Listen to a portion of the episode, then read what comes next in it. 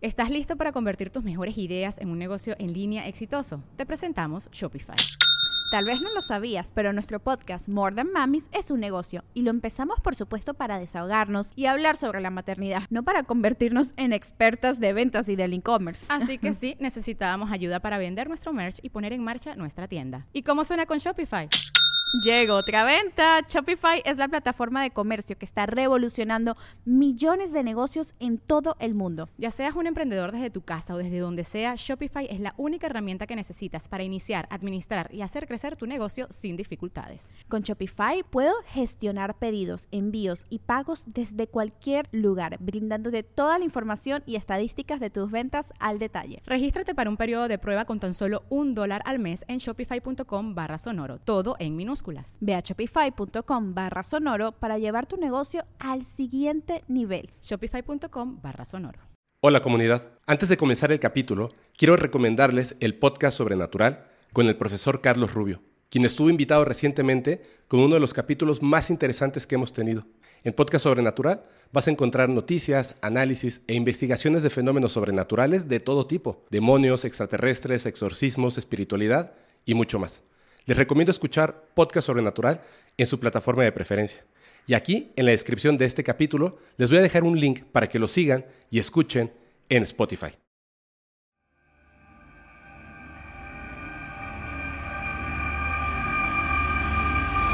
El tema de los registros, siempre lo he dicho, es, me atrevo a decir que es el tema más tergiversado en la historia de la humanidad.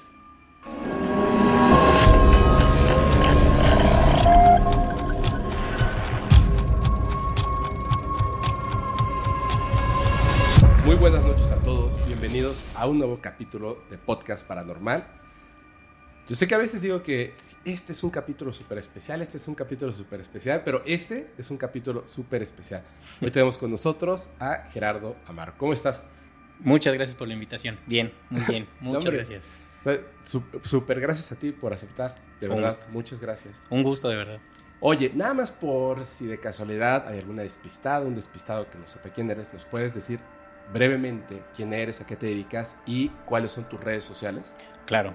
Mira, soy mexicano, tengo 45 años. Lo que más disfruto hacer es rescatar animalitos y rehabilitarlos para darlos en adopción. Eso es una de las cosas que más amo hacer en la vida. De profesión soy publicista, fui director creativo en muchas agencias de publicidad Ajá. durante de los 18 a los 38 años. Ahora, Eh, decidí salirme de la producción y de la publicidad. A la par iba escribiendo mis primeros libros hace como 15 años. ajá.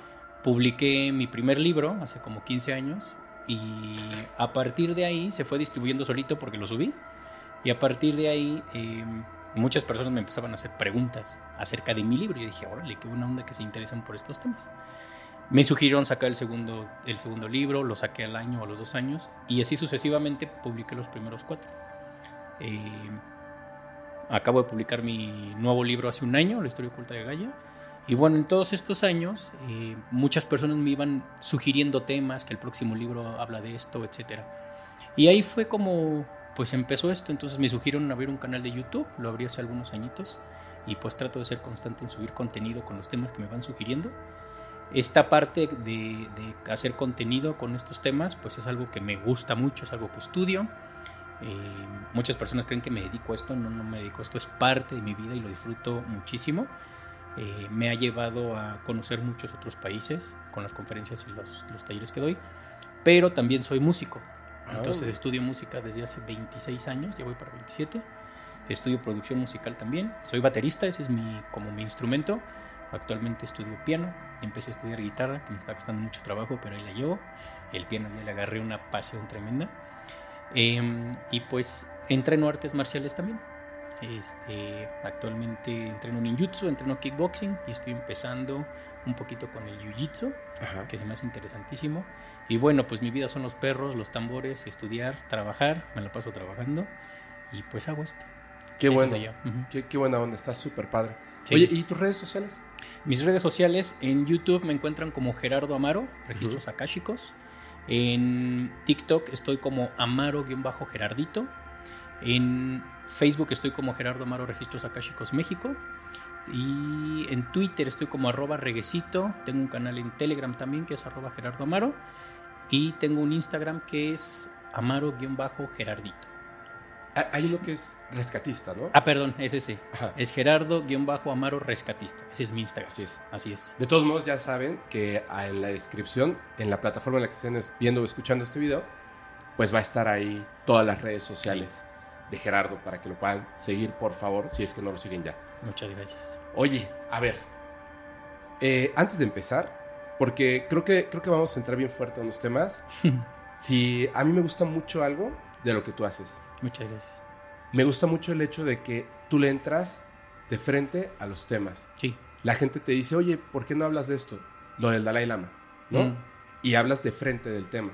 Cuando otros creadores de contenido, pues no quieren mancharse, no quieren entrar en religión, no quieren entrar en temas políticos. Claro. O sea, eh, o sea, son como literal tres cosas de las que te dicen no hables. Fútbol, política y religión. Sí. Y Gerardo dice, pues si me preguntan, ahí va la respuesta. Y va de frente. Eso, Así. la verdad, súper chido. Entonces yo, te- yo lo que te pido, que yo creo que no, no es necesario, de los temas que vamos a hablar ahorita, le vamos a entrar así como de frente. ¿va? Con todo gusto. Te platicaba yo antes de empezar que con algunos invitados, sobre todo que son contactados, o dicen ser contactados, por supuesto, ¿no? Claro. Mm, siento que cuando les hacen entrevistas no les hacen ciertas preguntas que me parece que son muy importantes. Mm. Yo, el tema del fenómeno eh, no humano me parece súper, mega recontra importante. Claro. Y al estudiarlo a fondo desde los ocho años, pues no es lo que la gente piensa y tampoco es lo que yo pienso. O sea, cada día y con cada cosa se va haciendo una cosa tan extraña que ahora entiendo cuando decían, por ejemplo, esta persona se volvió loca, es un conspiranoico. No, cuando de verdad abres la puerta y ves lo que está detrás, solo te queda ser conspiranoico, Sí. ¿cierto? Sí, sí, de acuerdo. es difícil hablar de esos temas. Entonces, me gusta cómo los comienzas eh, en tus videos. No me crean a mí. Claro. Que de hecho, este, yo sin querer te, te robé una frase algo similar. Digo, no me crean a mí, investiguen ustedes y formen un juicio propio. Así Pero es. fue así, honestamente, pues son cosas, supongo que es en las que pensamos. Qué chido.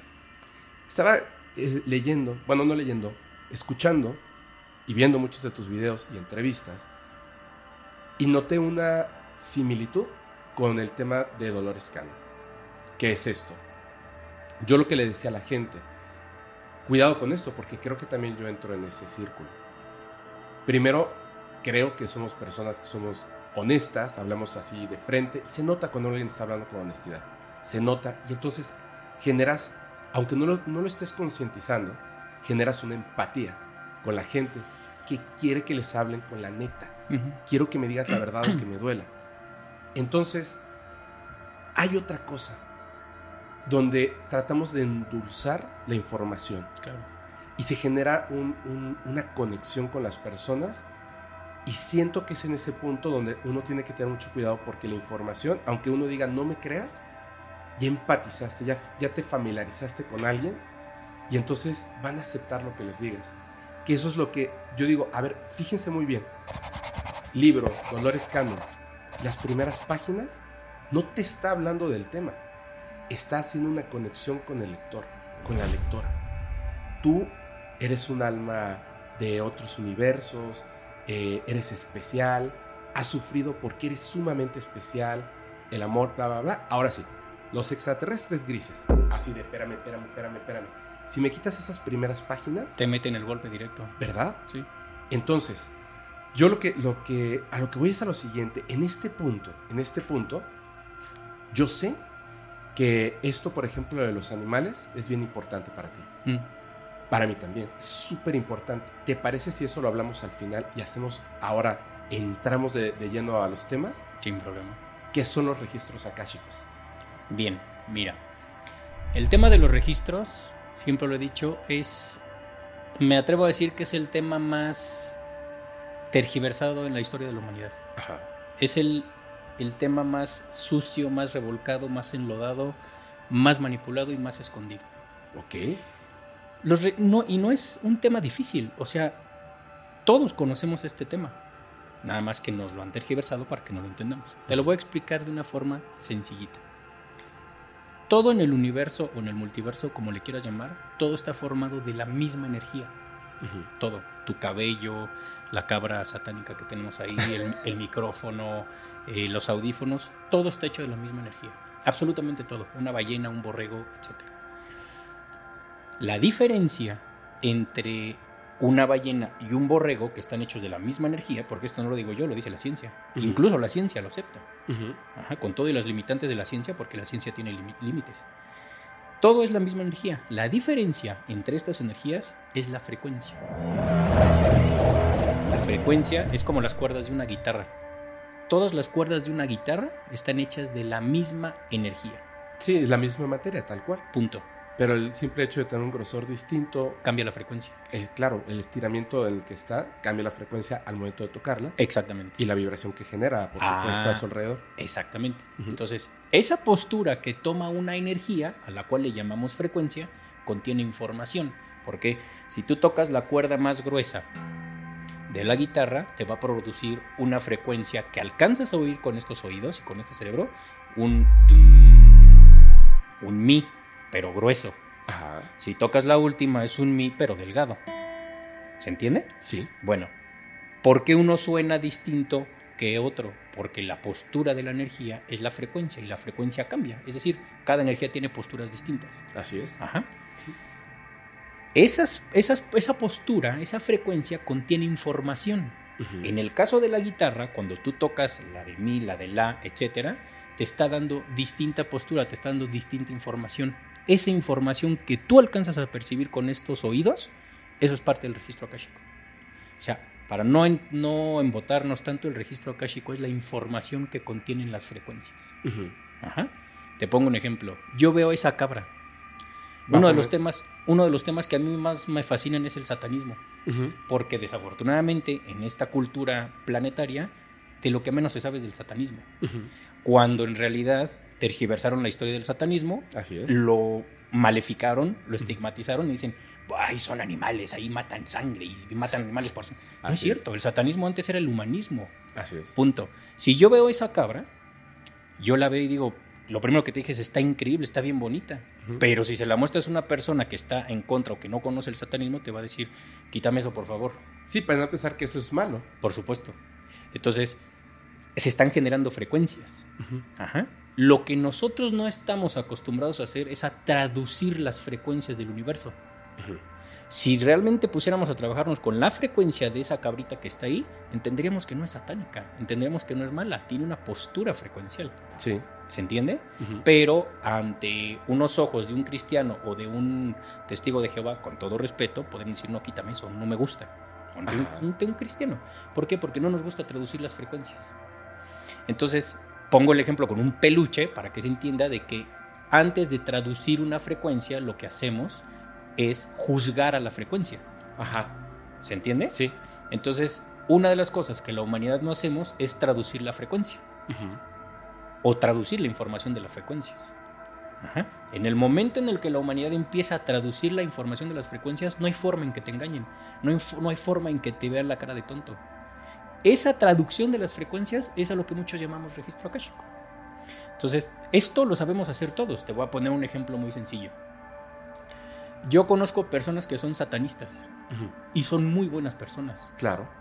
Pero si tú ves a la persona con su tetragramatón volteado y con un anticristo, vas a, vas a decir, puta, no, quítame este señor. No, entiende la energía de la persona y después vemos si es mala o es buena.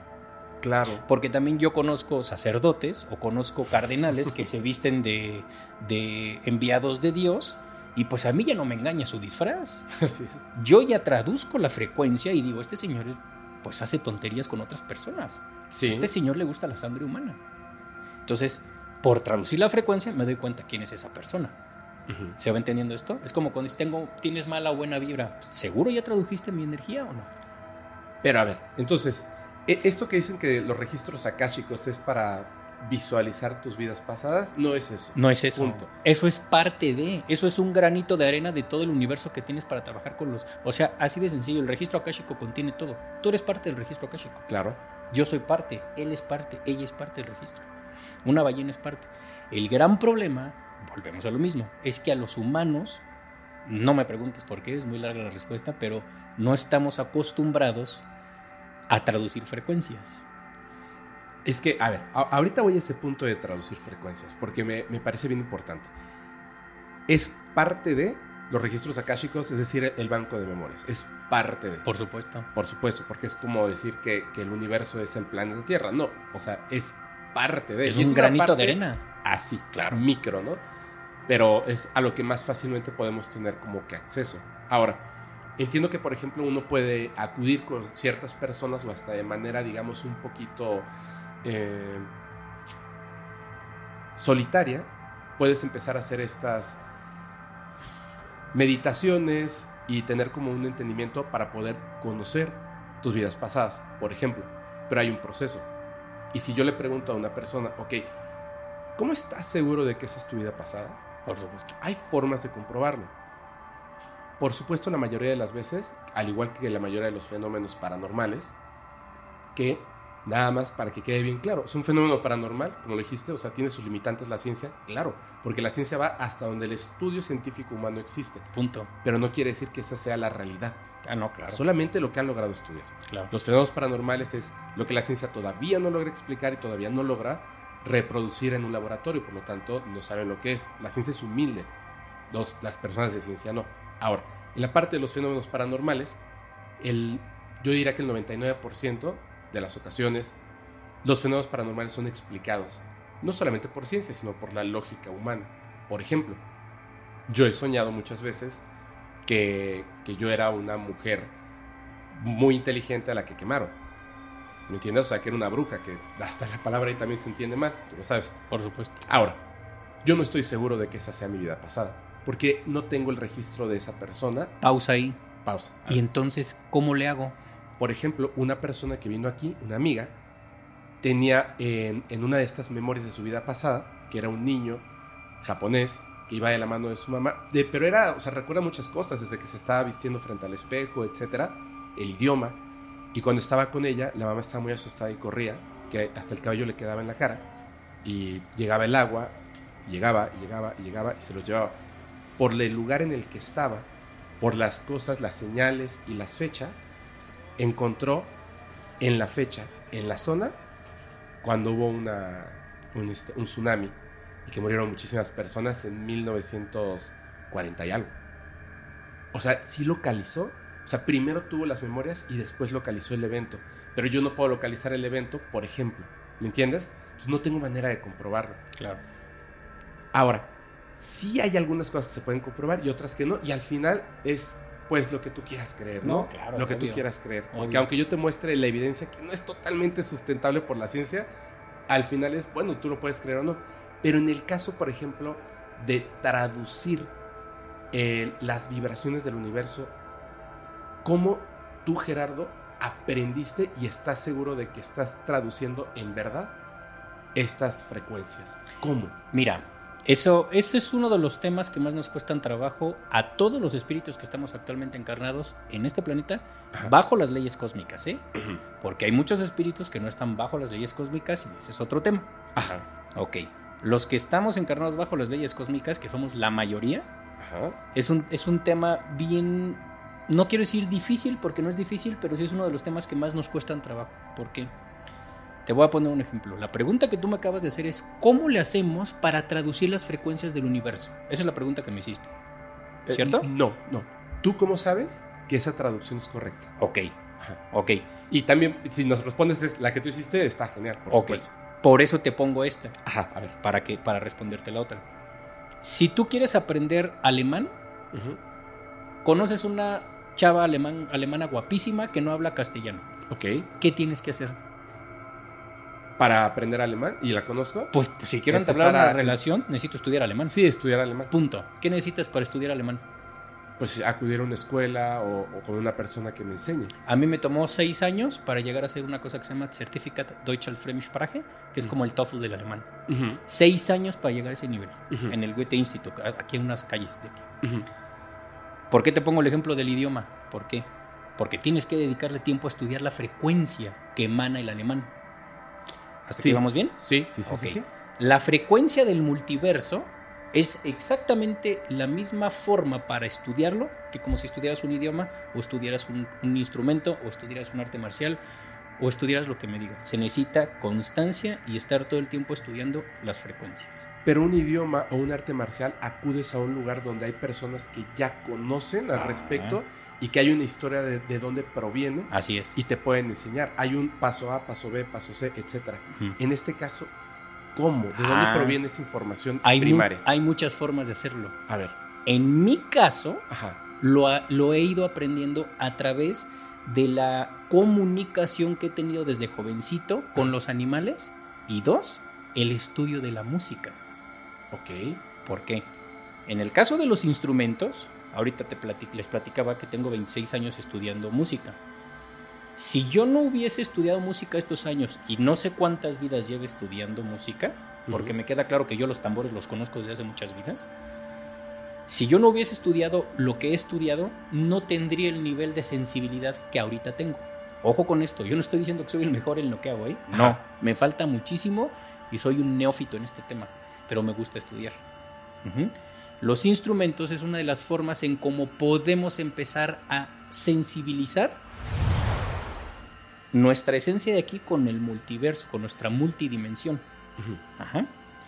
No vamos a encontrar otra forma de poder entrar a esas frecuencias más que estudiándolas. Pero como no las hablamos todavía, porque lo hemos olvidado, sí lo hablamos, pero no lo hemos recordado, una de las formas en cómo más nos podemos potenciar en esa sensibilidad cósmica es a través del arte. El problema es que para hacer arte tienes que dedicarle la vida. Ajá. Arte, yo me refiero a muchas cosas, no nada más me refiero al cine, a la música, no. Me refiero, arte es todo lo que crea algo que produce estabilidad cósmica. ¿Se entiende? Sí. O sea, un arte marcial, pintar, cantar, incluso lavar los platos. Cuando estás lavando los platos o te estás bañando, es un arte recibir el agua, que es información pura, y que el- el agua te dé información. ¿Por qué una persona sale relajada después del baño? Pues supongo que porque te estás. La, la es es un, un grupo de partículas que te están limpiando. Es un montón de energía que está Porque tus por tu cuerpo. células están tomando clases del agua. Por eso se relajan. Y como forman parte de tu cuerpo, también tú te relajas. Entonces están tomando clases cada vez que tienen contacto con el agua. ¿Se va entendiendo? Cada vez que comes fruta, estás tomando clases de un producto solar. Es resultado de un producto o un proceso solar. Eso es una manzana. Ajá. Eso es un mango, eso es una zanahoria, eso es una naranja. Pero la gente no, no, la mayoría no lo entendemos y no lo vemos así. Ahora, si ya entendimos que para entrar, apenas prender el motor para poder estudiar todas esas frecuencias, tienes que acercarte al arte y tienes que ser constante en lo que amas hacer. No hay otra. Ajá. No existe otra forma. Ajá. No es con una plegaria, no es con un rosario, no es con un mudra, no es con meditar seis horas al día. No, no es así. Tienes que activarte y estudiar. Claro. Ahora, tú me hiciste otra pregunta, por eso empecé con esto. ¿Cómo tú puedes estar seguro de que lo que recibes es lo que es? Ajá. ¿Me explico? La información que, que- que- de la que tú hablas es la correcta. Es que ahí viene un punto y es correcta para quién. Te voy a poner un ejemplo. Para ti. Ah, bueno, para mí, para mí es correcta. Te voy a poner un ejemplo. Ajá. Hace unos días, no voy a decir nombres, me hablaron unas personas, te voy a decir la verdad, yo casi no doy entrevistas, precisamente porque te voy a- les voy a contar lo que me pasó hace unos días. A ver. Me habló una persona y me dijo, oye, este, pues quiero que te juntes con otra persona que es de España y platican entre los dos de la Matrix. Y yo le dije, ¿seguro que me quieres invitar? Sí, sí, sí, no hay problema. Bueno, hablamos de la Matrix. Cuando empezamos a hablar de la Matrix, Ajá. él tenía un punto de vista y yo tenía otro punto de vista. Ajá. Yo le dije, pues para ti la Matrix es una red que nos envuelve, me parece perfecto y es muy válido. Para mí la Matrix es, yo tengo mi propia Matrix y él tiene su propia Matrix y tú tienes tu propia Matrix. Ujú. O sea, duró tres horas la entrevista o dos horas, ya no me acuerdo. Total que nunca coincidimos. Ajá. Desde mi personal punto de vista, yo no estaba de acuerdo con él, pero respeto su punto de vista. Y él no estaba de acuerdo con lo que decía, pues está bien, estamos platicando, no se trata de quién gana o quién pierde, no. Sí. Pero te voy a decir una cosa. Como esta persona va a dar una conferencia en Ciudad de México de la Matrix, Ah. yo estaba desmintiendo, por decirlo así, Sin todo lo que iba a todo decir. iba a decir. Entonces me habla la- esta persona que me invitó a la, a, la, a la plática, a la entrevista, y me dice, oye, ¿qué crees que no se grabó todo lo tuyo? Ay, Entonces no te va a poder editar. casualidad. Y yo así, no pasa nada, yo no tengo problema. ¿Por qué? Pues porque pues se están evidenciando, evidenciando muchas cosas. Ahora, tú me puedes decir, pero ¿cómo tú sabes que estás bien, Gerardo, y el otro no está bien? ¿O sí está bien? Claro. Es muy subjetivo. Porque yo te puedo decir que si hablamos de satanismo, Ajá. yo te puedo dar mi punto de vista. El satanismo es una de las... No quiero decirle ideología, porque va más allá de ideolo- ideología, pero es una de la documentación de la información que está presente desde hace mucho tiempo, de las más puras que existen.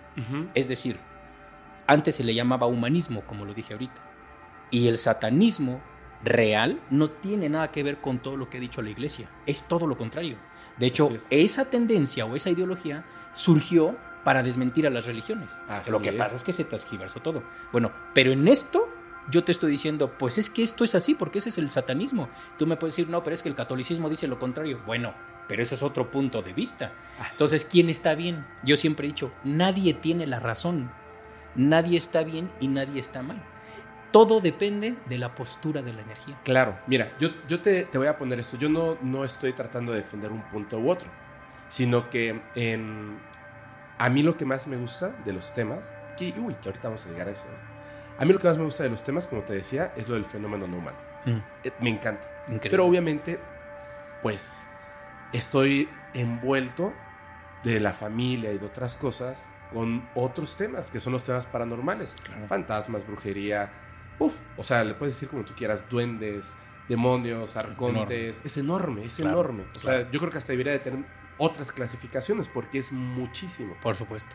En esa parte, yo eh, tenía esa postura que muchas personas tienen, por supuesto, la gran mayoría, donde ya tienes un conjunto de ideas y creencias y ya no puedes salir de esa barrera. Entonces, por eso es que empiezas a atacar a las otras personas. Así es. Porque si la información es distinta de la que tú ya posees, te molestas. Y no debe de ser así. Yo entro en este punto con toda la curiosidad del mundo.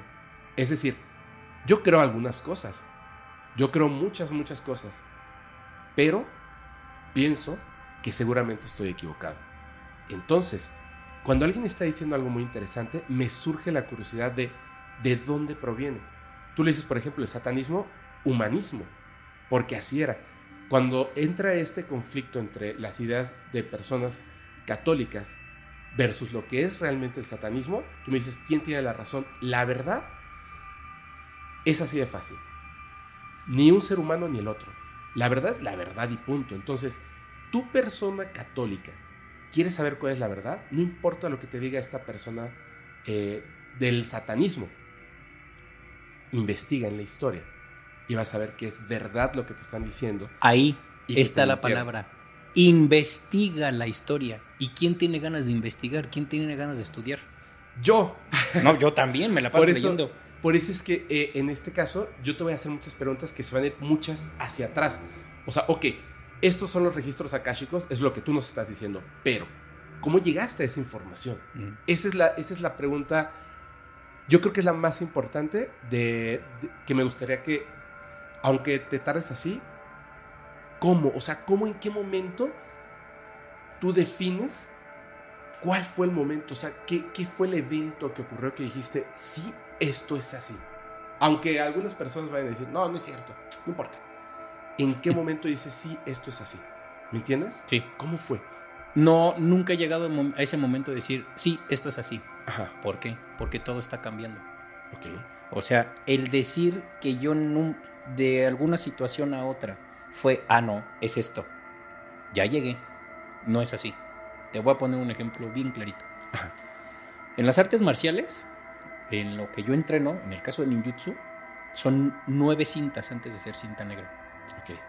La mayoría de las personas que empiezan a entrenar artes marciales, su objetivo cuál es? La cinta negra. Punto.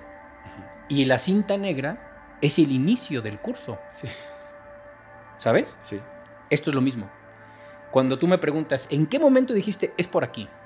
Nunca he llegado a ese momento. Por eso sigo investigando. Entonces, te voy a poner muchos ejemplos. La gente a veces me dice, Gerardo, ¿cómo es posible que digas que las nubes son dragones? Es que yo publico muchas cosas en donde me encanta fotografiar, que no soy fotógrafo, pero me encanta fotografiar eh, atardeceres, hago pues como muchas fotos de paisaje, pues. Ajá. Y entonces siempre digo, ah, los dragones hoy nos regalaron unas lágrimas de bla, bla. Gerardo, ¿cómo estás seguro de que son dragones? ¿Estás marihuano? ¿Estás borracho? no, lo que pasa es que en el contexto humano, los dragones son los que echan fuego y andan por ahí y salen en Game of Thrones y todo esto. Esa es una representación que hay en este planeta, pero en realidad los dragones son el agua. Y eso no lo entienden, no lo entienden muchas personas. ¿Cómo que los dragones son el agua? Gran parte del agua que existe en este planeta es energía dragónica. Lo que tú tomas de un- una llave Ajá. es energía dragónica y eso no lo entendemos. Ah, pero yo no lo entiendo. Eh, a ver. Precisamente a ese punto quería llegar. A Entonces, muchos antes de entender un tema te dicen, no, está bien loco este. Ah, no, yo no. No, no, yo ni- sé, ni yo aquí, sé. sí. No, yo sé que tú no. Pero hay muchas personas que sí, digo, estamos expuestos en redes sociales a que te bombarden por Ah, todos sí, lados. Y está sí. bonito, porque ya estás moviendo cosas. Así es. Ok. Así es. Entonces, si yo te digo, el agua que tomamos es energía dragónica. ¿Y quién produce esa agua? Esa agua es energía solar. Es como estar tomando oro, pero líquido. Y tú me puedes decir, pero químicamente no tiene nada que ver el oro con el agua. Tiene todo que ver porque todo proviene del sol. Nada más las frecuencias son las que están distintas. Sí. ¿Se entiende?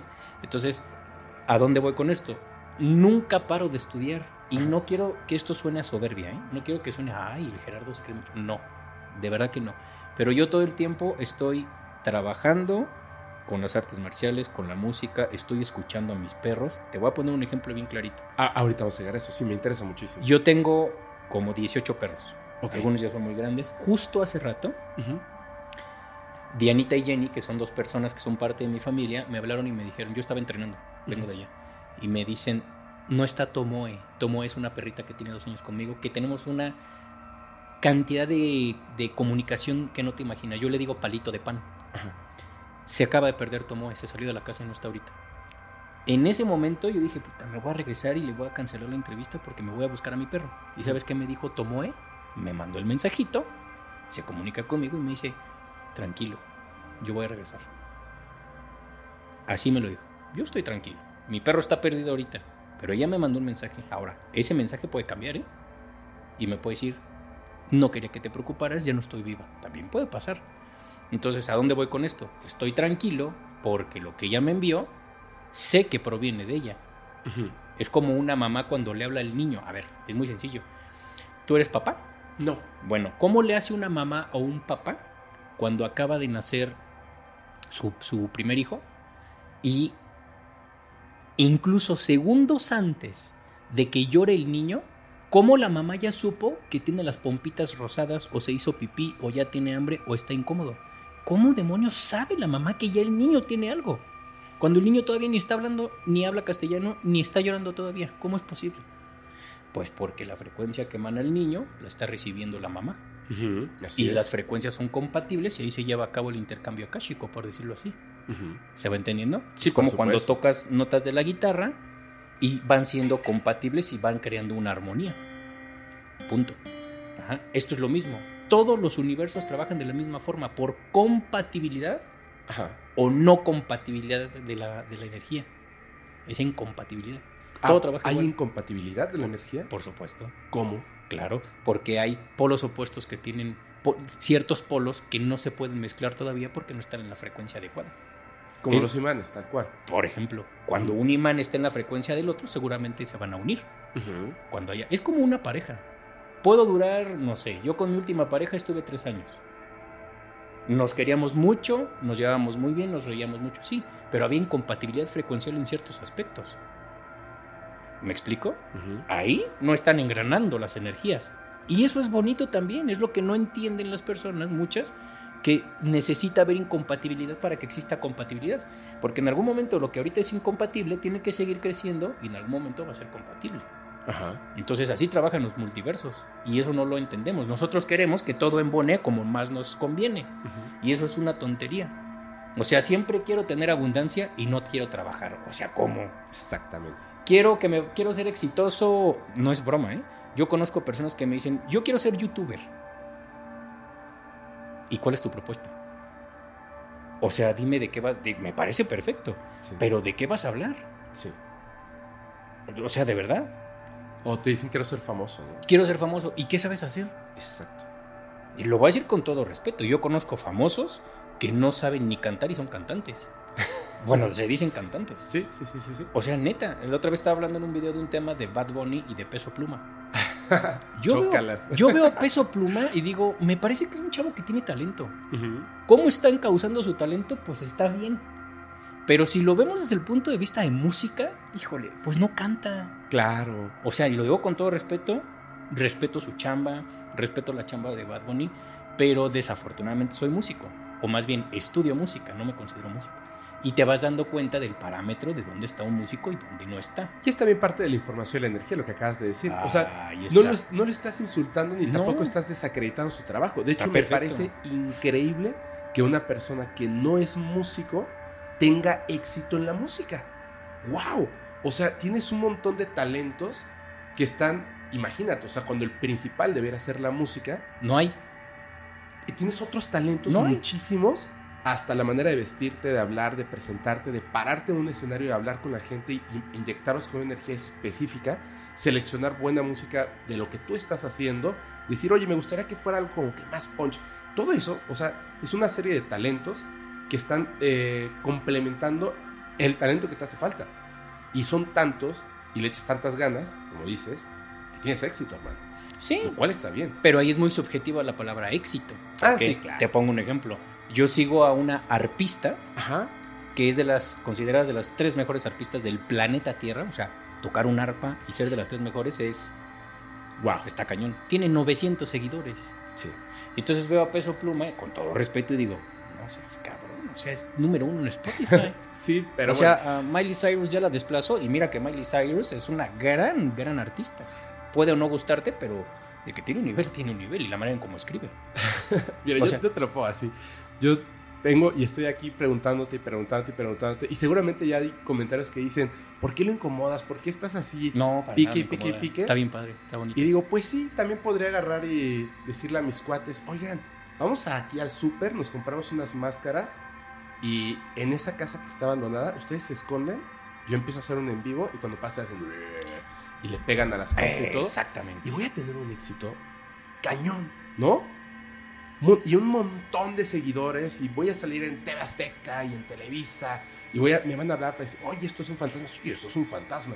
No manches, brother. Sí, ¿Me entiendes? ah, totalmente. Me- o sea, basar mi éxito en base a la mentira. Y yo digo, no, yo quiero venir aquí a hablar con honestidad y que las personas que estén aquí hablen con honestidad y que se aguanten a las preguntas porque estamos conversando. Por y yo supuesto. quiero saber, yo sé que la gente quiere saber. Por supuesto. Por eso, eh, yo sabía que iba a pasar una cosa, Gerardo. Yo sabía que iba a pasar una cosa. Porque en la gente que está muy cercana a mí me dicen, ¿qué onda? O sea, te va. Cuidado, ¿eh? Que él, él, este, sabe artes marciales. Le dije, no, a ver, espera. Aquí va a pasar una de dos cosas y yo creo que va a pasar una. O, o nos enojamos o nos vamos a quedar muy bien. Y yo creo que es esa porque hablamos con honestidad. Yo te, te decía, y ya para que continuemos sobre ese tema. Hoy estaba pensando muchísimo desde que desperté acerca de muchas de las cosas que, de las que tú hablas y defiendes también, porque siento, noto esa parte que más allá de la información, también está la parte humana de tus propias creencias Por y supuesto. que también se implementan ahí, como yo también lo hago, ¿no? Y todos. Entonces, estaba pensando acerca de la salud, del hecho de, de las comidas, de qué, qué comes, ¿no? ¿Tú eres vegano? Soy vegano. Vegano. Ok. Y la idea de comer la carne humana. O por ejemplo, el exceso en el alcohol u otras sustancias que muchas son ilegales, ¿no? Claro. Estaba pensando en eso y dije, "Es que no tiene ningún sentido hablar. Y tengo que regresar a mi ciudad. Porque voy a tener que operarme. Voy a tener que entrar a una cirugía. ¿Sabes por qué? Por consumir esas cosas. ¿Qué tienes? Y sentí, tengo una hernia aquí, que llevo muchísimo tiempo con ella. Nunca me había molestado. Años, muchos años. Eh, me ocurrió por cargar a una amiga, Mm. este, sin cuidado y bla, bla, bla, bla. Y carga, la llevé cargando como 10 cuadras después de salir de un antro en Playa del Carmen, súper, súper, súper borrachos. todo tiene, o sea, todo le suma eso. Ya sabes, o sea, es como Por ahí que- pasamos todos. yo siempre creo que hay un guionista de, de la vida de las personas Eres tú. que dice, mira, el día que vayas a estar con Gerardo y vayas a tratar de entrar en esa plática, mira, bofetón, Fepo. Paz, ¿no? O sea, no te atrevas a defender algo que te va a llevar a una cirugía. Mm. Entonces dije, chispas, siempre pasa algo, pero se me hace que es muy interesante. Se me hace que esto es más interesante. Ahora, si te parece, eh, me parece que está muy bien la información que nos acabas de pasar. Ahora sí, lo de los perros. La comunicación con tus mascotas. Que de hecho entiendo que tú entraste en este camino de principio por la Claro. comunicación con los animales. Así es. No los puedes, ya sé que lo has contado muchas veces, Claro. pero si quieres contarnos así en resumen para llegar a ese punto. Sí, mi madre, eh, ella ha sido rescatista desde que yo me acuerdo, ya tiene 80 años y lo sigue haciendo. Órale. Por mi madre, pues yo siempre vi como ella, pues llegaba un perrito, llegaba un conejo, llegaba un pajarito, y pues mi mamá lo sacaba adelante.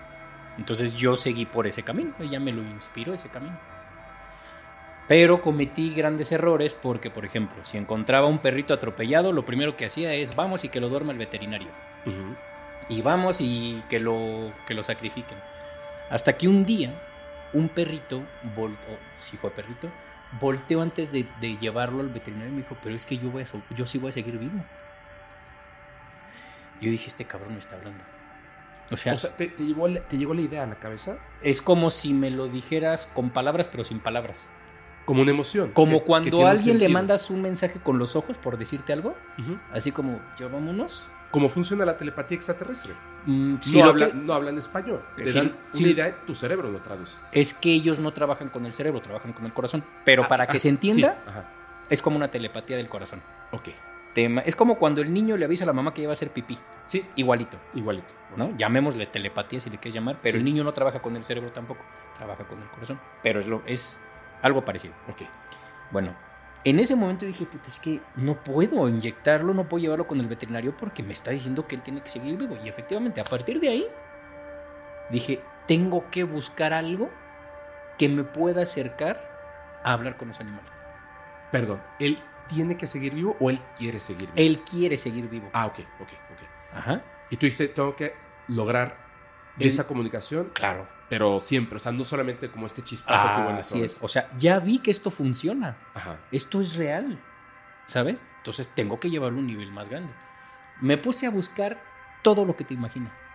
O sea, en el Reiki, en los imanes, en vi muchas cosas, traté de estudiar muchas cosas y en algún momento una persona que quise mucho, una gran amiga que ya no es mi amiga, eh, me dijo, viene una persona a dar talleres de registros akáshicos. Y en ese momento yo dije, a ver, yo quiero entender qué es esto.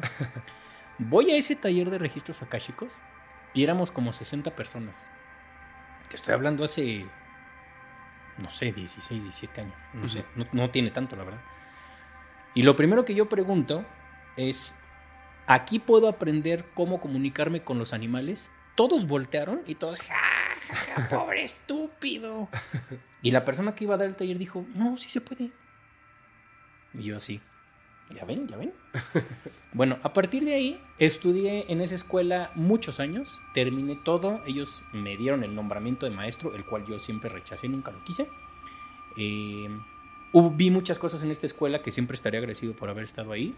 Y la persona que me instruyó en esto, que ahora me doy cuenta que no era por ahí, pero le agradezco mucho porque la quiero mucho, eh, pues no era por ahí. Entonces, ¿qué empecé a hacer? Empecé a estudiar y si algo he tenido oportunidad de hacer desde pequeñito es a viajar por muchos países. ¿Por qué? No es presunción, simplemente ese es mi plan cósmico, así fue. Desde muy jovencito mi familia vivía en Playa del Carmen, en Cancún, conocí todo el país y después mis hermanas se fueron a vivir a Alemania. Desde muy jovencito yo iba a Europa y me agarraba el tren yo solito y me iba a todos lados. Ajá, por mis hermanas que me patrocinaban mis viajes. Y a partir de ahí tuve oportunidad, por mi carrera como director creativo, tuve oportunidad de viajar en muchísimos, para filmar en muchísimos países, pero muchos. Entonces, utilicé todos estos viajes para ir estudiando la energía de los distintos lugares o países que visitaba Ujú. y- e iba tomando nota de todo lo que yo iba sintiendo. Entonces llegó un punto después de los años en que todo, todo machaba, ¿sabes? Todo engranaba y decía, es que esto, esto está cabrón porque la información está en todos lados. Me la dan los perros, me la dan los árboles, me la dan las, eh, eh, los, los icebergs, me lo dan los glaciares. me lo da la lluvia y dije, es que vivimos en una burbuja maravillosa que se llama multiverso de información.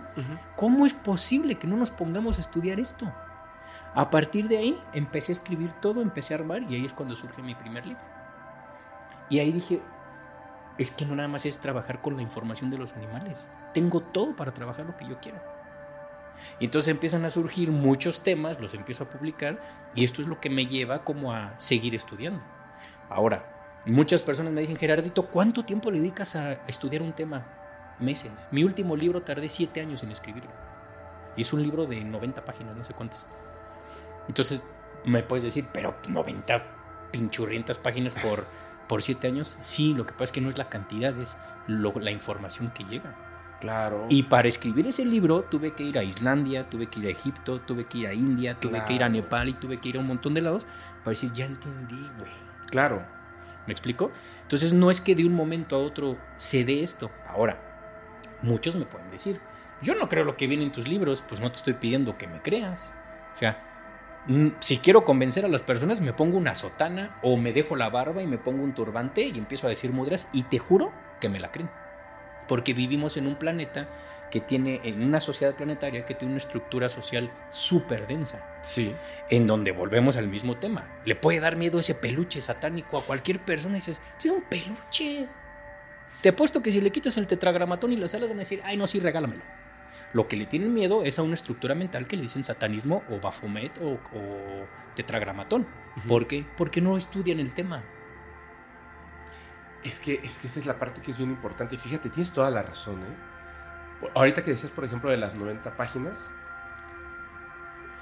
la, cualquier cosa uno puede llegar al entendimiento de en base a la información, pero al estudio, al proceso, al, juicio, a la inteligencia humana. Tenemos un, un, regalo maravilloso del universo, que es justamente la inteligencia. No es el conocimiento que está ahí, no es el encabezado de la historia, no es eh, lo primero que te da un video de YouTube o algo, sino que es todo el conjunto de información puesto en algo que lo puede hacer sumamente increíble e interesante. A mí me gustan mucho los haikus. Me gustan mucho los haikus porque la gente piensa que es lo más fácil de escribir. Son tres líneas. Es lo más difícil de escribir. De la poesía es lo más difícil de escribir. Porque tienes tres líneas para conjuntar siglos de información claro que pueda ser tan poderoso que en tres líneas puedas hacer que una persona rompa en llanto o encuentre el amor hacia algo. No, por supuesto. Es súper, es súper complejo, pero ese es, ese es el proceso de la información. Ahora, entiendo, entiendo mucho de lo que estás diciendo, me parece muy bueno. Creo que, una de las barreras que existen es que a mí me dicen, eh, ¿ya sabes algo de, de Gerardo? Eh, no, lo voy a investigar. De hecho, hace como un año más o menos, ajá, lo pusieron en, un en vivo, ¿no? Y yo dije, sí, entonces lo que yo hago es que dejo ese mensaje como favorito y luego me pongo a revisar cuando andamos de viaje. Entonces empecé a escucharlo y yo dije, ¿qué? o sea, ¿Pero escuchar qué? ¿A tu canal? Ah, ok. Y yo dije, ¿cómo qué? Pero entiendo que muchas de estas cosas, por ejemplo, lo que dices de los dragones, es que si no conoces todo el contexto, es como complejo llegar a ese punto. Por supuesto, claro. Por eso me es muy importante que ese punto se comprenda muy bien. Tengo muchas preguntas acerca de los perros. ¿Cómo llegaste entonces a la comunicación? Si esta persona no te ayudó, entiendo que empezaste a todo esto y te diste cuenta de que había una frecuencia, información. O sea, todo está hablando. Todo está hablando si sabes escuchar. Así es. Todo está hablando. ¿Cómo, cómo llegas al punto de, de decir, otra vez, como la misma pregunta, si estoy hablando realmente con ese perro? Sí me está entendiendo. ¿Cómo? ¿Cómo llegué a tener esa comunicación? Sí. Practicando estando frente a ellos. A los perros. Es decir, así como tienes, te pongo un ejemplo.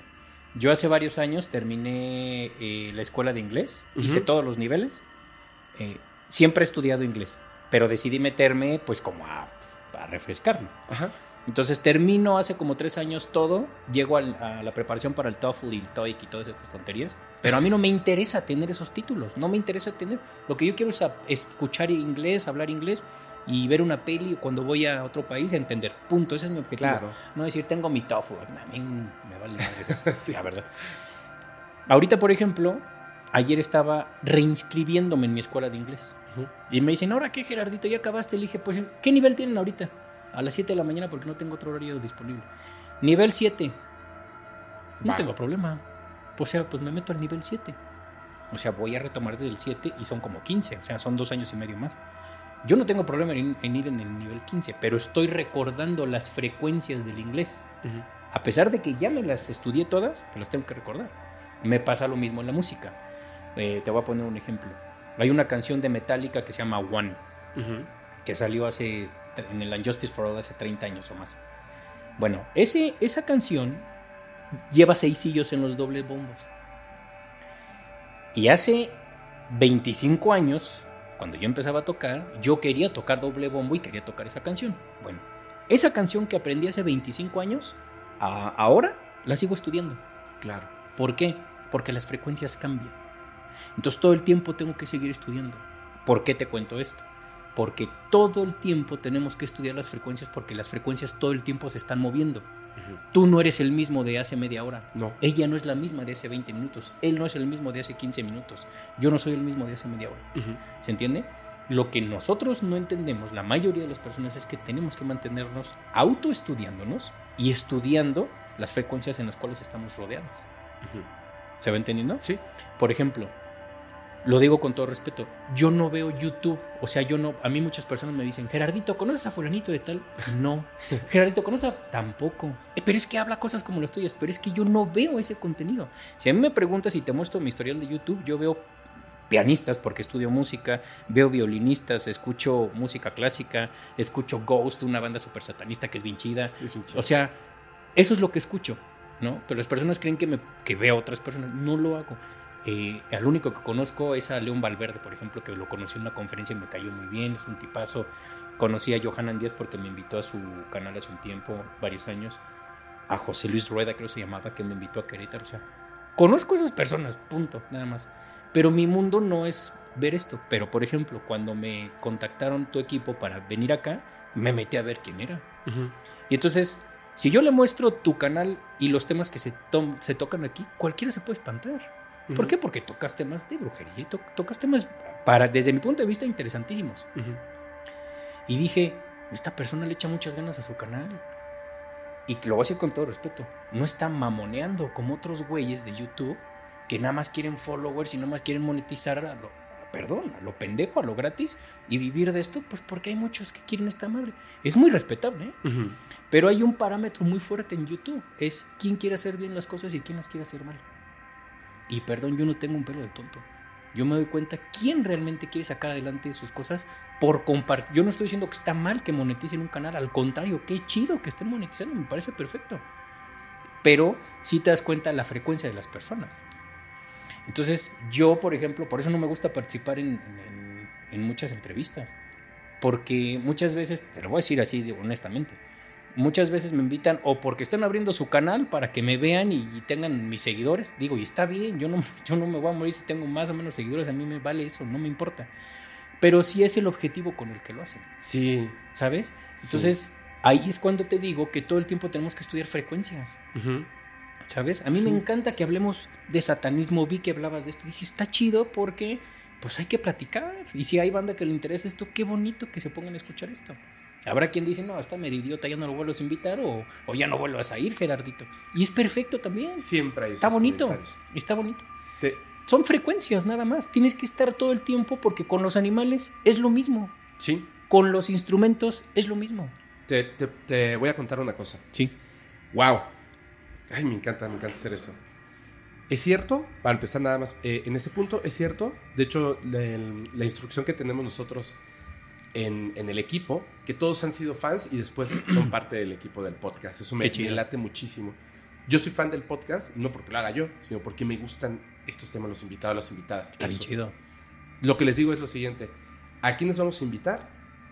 No importa si tienen cero seguidores o un millón o diez millones. No importa. Eso Claro. es lo de menos. Es la persona tiene algo que aportar. Exactamente. Y no a mí, a la comunidad. Así es. O sea, hay algo importante, interesante, porque no todos hemos tenido vivencias súper eh, extraordinarias, ¿no? Del tipo, o nos dedicamos a esas cosas. Algunos estamos como desde mi punto, en la curiosidad, en el querer saber. Y voy a lo siguiente, lo que contabas de los animales, yo sé que a lo mejor son cosas ahí que, que uno diría, ¿y eso qué tiene que ver? Tiene muchísimo que ver. Cuando estaba yo a los 22 años, 22 años, hay una avenida aquí, que es la Avenida Revolución. Yo vivía por ahí cuando estaba chico. Entonces tuve que regresar aquí a la Ciudad de México para trabajar en algunas cosas de cine. Y un día llegué a la casa de mi medio hermano con el que estaba viviendo, Enrique, le mando un saludo. Y había una caja con un gato blanco que estaba ahí tranquilo y me volteó a ver en la puerta, la dejaron en la puerta del, del departamento. Y tenía como un trapito y me volteó a ver. Y en el momento en que me volteó a ver, algo en mí me dijo, algo está mal. O sea, se- había mucha tranquilidad en su mirada, pero algo estaba mal. Y el gato se ve que le habían pasado encima con una bicicleta. Entonces, pues no podía caminar. O sea, estaba, el gato estaba en ese momento parapléjico, Mm. solo las patas de adelante. Y dije, ah, no puede ser. Entonces, en esa avenida es donde siempre había estado el veterinario, donde llevamos a nuestros perros cuando vivíamos aquí en la Ciudad de México. Y yo le, le- estaba en ese momento con mi papá y le dije, por favor, tenemos que, que hacer algo por, por el gato. Por favor, por favor. Y me dijo, sí, o sea, como tranquilo, ¿no? O sea, yo estaba como demasiado alterado porque no quería que sufriera. Pero me dijo, mira, no está sufriendo, tranquilo. Lo alimenté al día siguiente súper temprano, fuimos y el veterinario, fui yo con mi papá y el veterinario dijo, eh, pues hay de dos. Lo podemos operar, pero lo más seguro es que no vaya a caminar Claro. o lo podemos dormir. La operación cuesta 15 mil pesos. y dormirlo cuesta 700. baratísimo, ¿no? Y de inmediato mi papá contestó, hay que dormirlo. Y yo sentí que algo dentro de mí se rompió, horrible. Y así adulto, no pude evitarlo, empecé a llorar horrible porque el gato no volteaba a ver otras personas, solo me volteaba a ver a mí. Y yo no tenía el dinero para salvarlo, Sí, ¿me sí. ¿entiendes? Claro. No era mi decisión. Entonces no, no pude con eso y me salí. Diez segundos después salió mi papá. Y él es una persona, es muy inteligente, es, pero es distinto a mí en eso. Y salió llorando. Yo creo que nunca había visto llorar a mi papá. Qué loco, qué fuerte. Salió llorando y me dijo, voy a pagar la operación del, gato. Y le dije, ¿de verdad? Y me dijo, sí, no es su culpa. Y lo operaron y caminó. Yo no lo podía tener aquí en la Ciudad de México. Le hablé a mi mamá y le dije, tengo un gato, así, así, así. Te lo puedo mandar, pero hay una gata que tiene una historia súper impresionante. Súper impresionante. Esa gata hoy en día, en este año, cumple 17 años y está con nosotros desde que estaba de menos de dos meses. Y es una historia brutal. O sea que yo digo, eso es un tema paranormal enorme esa gata. Pero eh, me dijo, es que ella no acepta a otros gatos, pero mándamelo. Le dije, sí. Nos llevamos, mi papá y yo, al, al aeropuerto, el gatito y todo, se lo mandamos. Desde que llegó, la gata fue así como de, como si tú fueras mi hijo. Pues claro. Lo quería, lo cuidaba, lo bañaba todo el día, andaba para arriba y para abajo con ese gato que ya era adulto. O sea, estaba joven, pero ya era adulto. Eh, tiempo después, regresé yo a Mérida. O sea, mucho tiempo después. Regresé, estaba con mi mamá, estaba el gato. Y el día que yo regresé, se escuchó el ruido de unas llantas de un automóvil. Y fue en ese momento, no era el ruido, o sea, yo en ese momento dije, algo pasó. Y salí, pero estaba yo, de verdad me sentía súper alterado. Y llegó el gato. Y yo dije, está bien. No. Estaba o sea, abierto totalmente. Y yo no podía entender cómo estaba calmado. Brutal. Claro. Y en ese momento, como pudimos, buscamos un veterinario que estuviera abierto 24 horas. Meter al gato en la jaula fue la cosa más sencilla del mundo. O sea, yo abrí la jaula y de verdad era como el gato sabía. Por supuesto. Y entró caminando, o sea, estaba, no sé cómo estaba vivo, pero entró. Llegamos con la veterinaria y ya no se pudo hacer nada. O sea, llegó y dijo, es que no sé cómo está vivo. Y en ese momento, el gato otra vez me estaba viendo. Y lo vi y se fue. Es, no sé, o sea, siempre sentí que ese gato se comunicó. Es que no es que no sentiste que se comunicó, se comunicó. Y aquí viene un tema bien fuerte, y es que ellos forman parte de nuestros planes cósmicos y nosotros de los de ellos.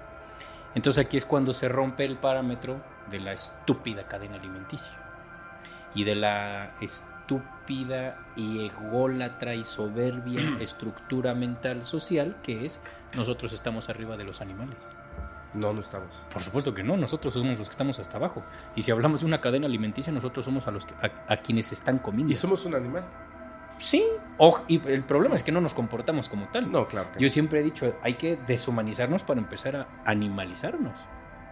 Entonces, eh, para que veas eh, es que la pregunta que tú me hiciste, ¿en qué momento te diste cuenta que era por aquí? Es que no es en un momento. Es que si a mí me preguntaras, digo, yo no me comunico con los animales, así a veces. Ya viste que sí. Ya viste que sí. Claro, pero si a mí me preguntaras, yo te diría fue ese momento. Ok, a partir de ahí, hubieses seguido comunicándote con ellos y ahorita ya sería normal para ti escuchar hablar a tus perros. Te voy a poner un ejemplo bien clarito. A ver. Yo pasé, eh, te digo, tengo 45 años y eh, pues en varios años de mi vida yo fui bien fiestero. Yo no me da pena decirlo, yo era bien cervecero, eh, tomaba un montón de vino tinto y el vicio más grande que he tenido es ser mujeriego. Me fascinaban las niñas, bueno, obviamente me gustan las, las, las mujeres, no es que ya no me gusten, por supuesto, pero antes sí era pues mi época de fiesta en donde jovencito, con lana, con trabajo bien pagadito, todo bonito, el carrazo, pues era pues vámonos a Polanco y nos empedamos por allá y las cervezas y entonces la que me gusta, jiji, nuestros besos, terminábamos juntos, etcétera. Así me la pasé muchos años. Afortunadamente nunca hice una estupidez de embarazar a alguien o de chocar con alguien o de aplastar, atropellar, nunca. Siempre mi fiesta fue tranquila, ¿sabes? Pero pues sí me andaba revolcando en el lodazal, esa es la verdad. Y entonces un día, em, yo desde jovencito hago ejercicio y lo que más hacía era correr y me salía con mis perros. Entonces, Ariel y Janielito, él ya murió, bueno, Ariel también, me acuerdo perfecto que ellos dos íbamos corriendo, ellos iban sueltos atrás de mí y hacíamos un recorrido como de 9 kilómetros. Para quitarme la cruda, para la resaca, pues yo me salí a hacer ejercicio para otra vez estar bien, ¿no? Wow. Entonces, en uno de esos de esas fiestas de las que llegaba, veo que mis perros se, van por otro lado. Y los pierdo de vista y dije, ¿dónde están estos cabrones? Volteo y los perros estaban revolcando pues en un animal muerto y en lodo y ya sabes, ¿no? ¿En un animal muerto? Sí, en gallinas que luego tiran ahí, de estas que dejan en cajas ahí. Bueno, se estaban revolcando en ese chiquero. Se paran los dos y se me viendo así como, mira, qué rico, qué bonito está esto. Y yo les digo, a ver, hijos de la chingada, pero si yo los baño, cabrón, yo les doy de comer, yo los trato bien, ¿por qué chingada madre hacen esto? Y los dos así, los voy a bañar. Llego, los baño y el otro día cuando nos vamos a hacer ejercicio, ya iban para allá otra vez. Y les digo, a ver, cabrones, nada de irse a, enlodarse, cabrón, nada de meterse al chiquero y de andarse revolcando la porquería. Y Ariel se para junto a mí, un perro enorme, y me hace, ¿te molesta que, que hagamos esto, verdad? Le digo, claro, Ariel.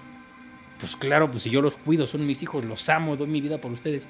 Y me dice, pero se siente feo ver cómo nos revolcamos en la mierda, ¿verdad? Le digo, claro. Y me dice, lo mismo sentimos cuando tú llegas de la fiesta de revolcarte en la mierda con otras. dije, puta, ¿sabes cuántas veces trataron de decirme esto estos perros? Varios años y no les entendí hasta ese tiempo. Al poco tiempo, voy con mi doctora, mi doctora es como mi segunda mamá, me quiere muchísimo, yo la quiero muchísimo. Y le digo, oiga doctora, fíjese que estaba en el, baño, me sentí mal, así, así, así, vete a hacer estudios. Y me dice, tienes hígado graso, cabrón. Y eres diabético. Yo sí. estoy hablando, esto fue hace 12, 14 años, ¿eh? Yo, ¿cómo que soy diabético, doctora? Pues yo no como carne, pues si yo no tomo esto, no, o sea, me dijo, no, pero es el ácido úrico que te está inflamando el, hígado del, vino tinto que tomas y ah. tienes que cambiar todo, güey. Entonces, en ese tiempo empiezo a hacer más ejercicio. Me dijo, o cambias o dentro de seis años vas a ser diabético cañón y es casi retroactivo, güey. Sí. Y entonces hubo un cambio de frecuencia. Entonces dejé el alcohol, dejé, yo comía mucho queso, dejé los quesos, Dejé prácticamente todo así. absolutamente todo. Me puse a hacer artes marciales, me puse a darle más al gimnasio, bla, bla, bla, bla, bla, bla. Y el cambio frecuencial fue tremendo. Claro. Me hacen estudios tiempo después y me dicen, tienes órganos de una persona de 15 años. Uf.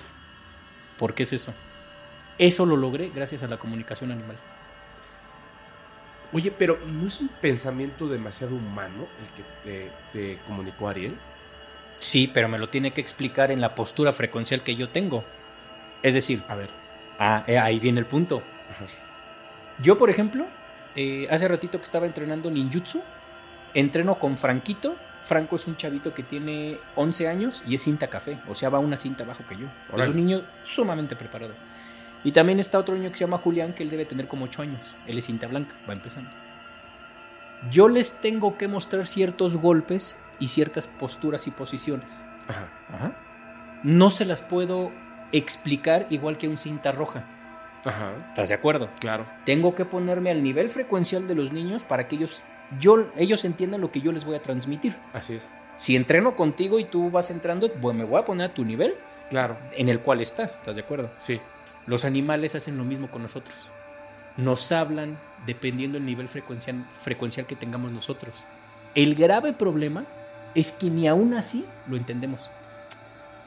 Ah, ok. O sea, cuando tú ahorita casi llorando me dices, es que el gato me volteó a ver, cabrón. Sí. El gato me estaba diciendo, no me quiero ir. Te transmitió la información. El gato se puso a tu nivel frecuencial para que captaras lo que te quería decir. Y tan fue exacto el nivel frecuencial tuyo y el de tu papá que tu papá dijo, lo voy a, lo voy a operar. Sí. Porque el gato se tiene que poner al nivel frecuencial de nosotros para que nosotros entendamos. ¿Sabes por qué? Porque nosotros todavía no tenemos el nivel frecuencial para llegar a lo que realmente el nivel en el que ellos viven. O sea, nosotros estamos, imagínate que somos un Ferrari que no pasamos de primera o segunda velocidad. Sí. Ellos ya van en la velocidad 73. Entonces, nosotros no entendemos. Te voy a poner otro ejemplo. Hace tiempo, a mí me encanta ir a, a conocer shelters de, de perritos y gatitos en Estados Unidos porque la verdad son lugares que parece el hospital Los Ángeles, pero para animalitos. O sea, tienen un nivel de cuidado bien bonito. Habrá quien dice que no, pero bueno. Llegué un día a uno de Tampa, me dejaron pasar para grabar, así- de hecho hice un video ahí, Ajá. y me encontré un pitbull, una perrita que yo dije, no mames, qué perra más divina. Y me acerco a la perrita y le digo, qué linda eres, si estuvieras en México te llevaría conmigo. Y la perra voltea y me dice, pues yo no me iría. Yo, ah, cabrón, le digo, ¿y por qué no? Y me dice, porque no estás entendiendo que yo me dejé atrapar, hice lo que hice para llegar aquí, porque aquí hice el plan cósmico con el humano de encontrarnos en unos añitos. Así es que yo aquí me quedo. La perrita tuvo que bajar su frecuencia para ponerse a mi frecuencia y yo entender el mensaje que me quería dar. ¿Me explicó? Eso que estamos hablando es registro akáshico. Pero, o sea, o sea, los perros entienden esa, esa, o sea, mucho más que el ser humano. Uf. Te pongo un ejemplo. Tú eres multidimensional. Sí, Estamos de acuerdo. sí, claro. Todos somos multidimensionales. Ajá. Tú ahorita estás recibiendo la información de tu multidimensión. ¿Estás de acuerdo? Sí, Ok. ¿Y le entiendes? más o menos. ¿Por qué más o menos? Pues porque no estás a la frecuencia que están ellos. Ujú. ¿Por qué? Pues por muchas situaciones, ¿no? A lo mejor tu cuerpo ya te está indicando con la hernia que tienes que dejar de hacer ciertas cosas para elevar la frecuencia y que entiendas lo que te tienen que decir ellos arriba. Sí, claro. Entonces, ¿por qué no entendemos lo de los animales? Pues porque ellos están más arriba que nosotros. Y muchas personas pueden decir, Gerardo, pero si tú dices que son más adelantados, ¿cómo es posible que un pitbull muer- muerda a un niño? Ujú. Ah, bueno, pues es que hay que entender el plan cósmico que hay entre el niño y el pitbull. Sí, digo, no, no se va a manchar a, este, a los perros por, por un evento, ¿no? Por o sea, supuesto. entonces, no, o sea, la humanidad, pues ya, este, vámonos todos a tirarnos un precipicio porque la verdad, Claro. ¿no? O sea, entonces los tiburones son malos. Exacto. No manches, por no. supuesto. O sea, Por nosotros, supuesto. Su- o sea, los estamos extinguiendo. Así es. Y ellos se comen a siete. Así es. En, no, ni siquiera se los comen, o sea, sin querer. Sí, los confunden con una querer, foca a punto. Exactamente, sin querer. eh, le Los quitan la vida a siete personas en un año. No manches. Y, y estamos ahí nadando con ellos, y estamos tratando de tocarlos, y estamos tratando de joderlos. ¿Y solo siete? O sea, si fuera un partido de fútbol, no manches. O sea, goliza de- del ser humano contra el resto de la naturaleza. No, nosotros somos el verdadero demonio. Sí, y además, O sea, los perros que, que llegan a morder a alguien es. O sea, sí, yo supongo que si hay un plan general de las cosas, de las cosas buenas y de las cosas malas, totalmente, por supuesto. Que no podemos llegar a entender por qué es difícil tocar esos temas. Pero claro que hay un plan cósmico y además, no, aparte del plan cósmico, no es culpa del perro. no. Es culpa de un montón de cosas y factores a su alrededor. Que ahí es cuando entran muchos temas como los que tú tocas, que son esos temas como paranormales. O, o muchos le han de llamar temas metafísicos, más allá de lo físico. Sí. Como le queramos decir. Entonces, es, es, es, es muy normal que los humanos, digamos, ese perro mordió, es un pitbull, es, es peligrosísimo. Mm. Y entiendes el contexto del perro, y entiendes el contexto de la familia donde está, y entiendes el plan cósmico, ¿no, verdad? Es como cuando se habla del aborto. A mí es un tema que de verdad el nivel de ignorancia que hay acerca del aborto es bestial en esta sociedad. ¿Por qué? Porque muchos pueden decir, yo estoy a favor del aborto, pues yo estoy en contra. ¿Cómo es posible que tengamos una postura así cuando no entendemos el contexto de por qué una mujer está abortando en ciertas circunstancias? Porque el aborto es el reflejo de un plan cósmico que hay. O sea, ¿cuál es tu parámetro para decir si está bien o está mal que, que estén abortando? Cuando entiendas, a- cuando aprendas o recuerdes cómo traducir el plan cósmico que hay entre el espíritu que quiere encarnar, que es un cigoto, y la señora que tiene que abortar, cuando se entiende ese plan cósmico, entonces hablamos. Pero ¿cuál sería? Ah, es que no te puedo contestar porque hay una infinidad de posibilidades por qué una persona aborta. Sí, sí, sí, sí, sí. ¿Se entiende? Pero eso no se decide aquí, se decide arriba, Se decide en nuestra multidimensión. Claro. Pero nosotros estamos acostumbrados a decir, no, yo estoy a favor, yo estoy en contra. O este es otro ejemplo. Cualquier persona puede decir, yo soy católico. Sí. ¿Entiendes de dónde viene el catolicismo? ¿Entiendes quiénes son los dioses que estás adorando? ¿Entiendes por qué estás comiendo la sangre y el cuerpo de Cristo? ¿Entiendes que vienes de una ideología o filosofía o práctica canibalística de hace milenios? De ahí viene el catolicismo. Pues va a decir, no, pues es que me gusta la iglesia, decir mis oraciones, dar el diezmo y salirme chingón porque ya me confesé, ya dejé el marcador en ceros y ya no tengo pecados. Ah, bueno, eso se llama área de confort. Así es. Que, que el catolicismo te amplíe tu área de confort súper soberbia es distinto. Pero entonces no vas por el catolicismo. Porque si realmente fueras ahí por el catolicismo, llegarías al tema del satanismo. Ujú. Así es. Entonces, cuando una persona dice, yo soy testigo de Jehová, no, pues a tu madre, ¿por qué le llaman testigos de Jehová? No te vas a saber contestar. ¿Por qué los cristianos le llaman pastor? Tampoco te lo van a saber contestar. Entonces, no eres cristiana. Estás ahí porque estás recibiendo un placebo que está fomentando tu área de confort. Punto. Y entonces el satanismo se encargó de decir esto desde hace siglos. Decir, chavos, no existe Jehová, cabrones. Ustedes tienen que vivir lo que tienen que vivir. El satanismo hablaba de planes cósmicos. Sí. ¿Cuándo has escuchado que una religión hable de planes cósmicos? No, porque. Bueno, es que en realidad las religiones. Pues son un, como un. Es una forma de control. Por algo, ¿no? Que además ni siquiera podemos. O sea, sí, si lo estudias, pues lo comprendes inmediatamente y dices, yo me salgo de aquí. Pero estamos. O sea, la sociedad está muy confundida al respecto. De hecho, hay. Así de fácil. Cuando conoces a una persona que además ya tiene la intención de atacarte por lo que estás pensando, poniéndose en el punto de, no, es que yo creo en Dios, y les preguntas lo clásico, ¿en cuál? Y es la peor pregunta que, le- que les puedes hacer, porque cada religión te dice es que solo hay uno, ¿cuál? Este. Pero mira, sal de tu burbuja un momento, solamente en, en la India hay 14 mil. Entonces, supuesto. ¿cuál? ¿En qué momento del tiempo? O sea, es una cantidad impresionante. Sí, es absurdo. ¿Cómo puedes defender a tu Dios si ni siquiera lo conoces? Es si como- ni siquiera sabes de dónde viene. Es como un meme que vi la otra vez en Facebook, lindísimo, que decía, eh, todas las religiones afirman que solo su Dios es verdad y todos los demás son falsos. Tienen razón, Sí. todos son falsos. Entonces dices, tantas vidas que habré pasado en el catolicismo, tantas vidas que habré pasado en... No, no tengo idea cuántas vidas, te lo juro. Pero afortunadamente ahorita digo, híjole, no, ya está cabrón. O sea, con todo respeto, el, el cardenal Norberto Rivera. El privado, Norberto Rivera fue señalado públicamente por un activista que lo acusó de proteger a los dentro de la iglesia. Acusan al cardenal Norberto Rivera por presuntamente proteger a 15 sacerdotes. No perdamos la fe y trabajemos sin descanso por hacer de nuestro México una patria digna, fraterna, en la que hagamos realidad el reino de Cristo.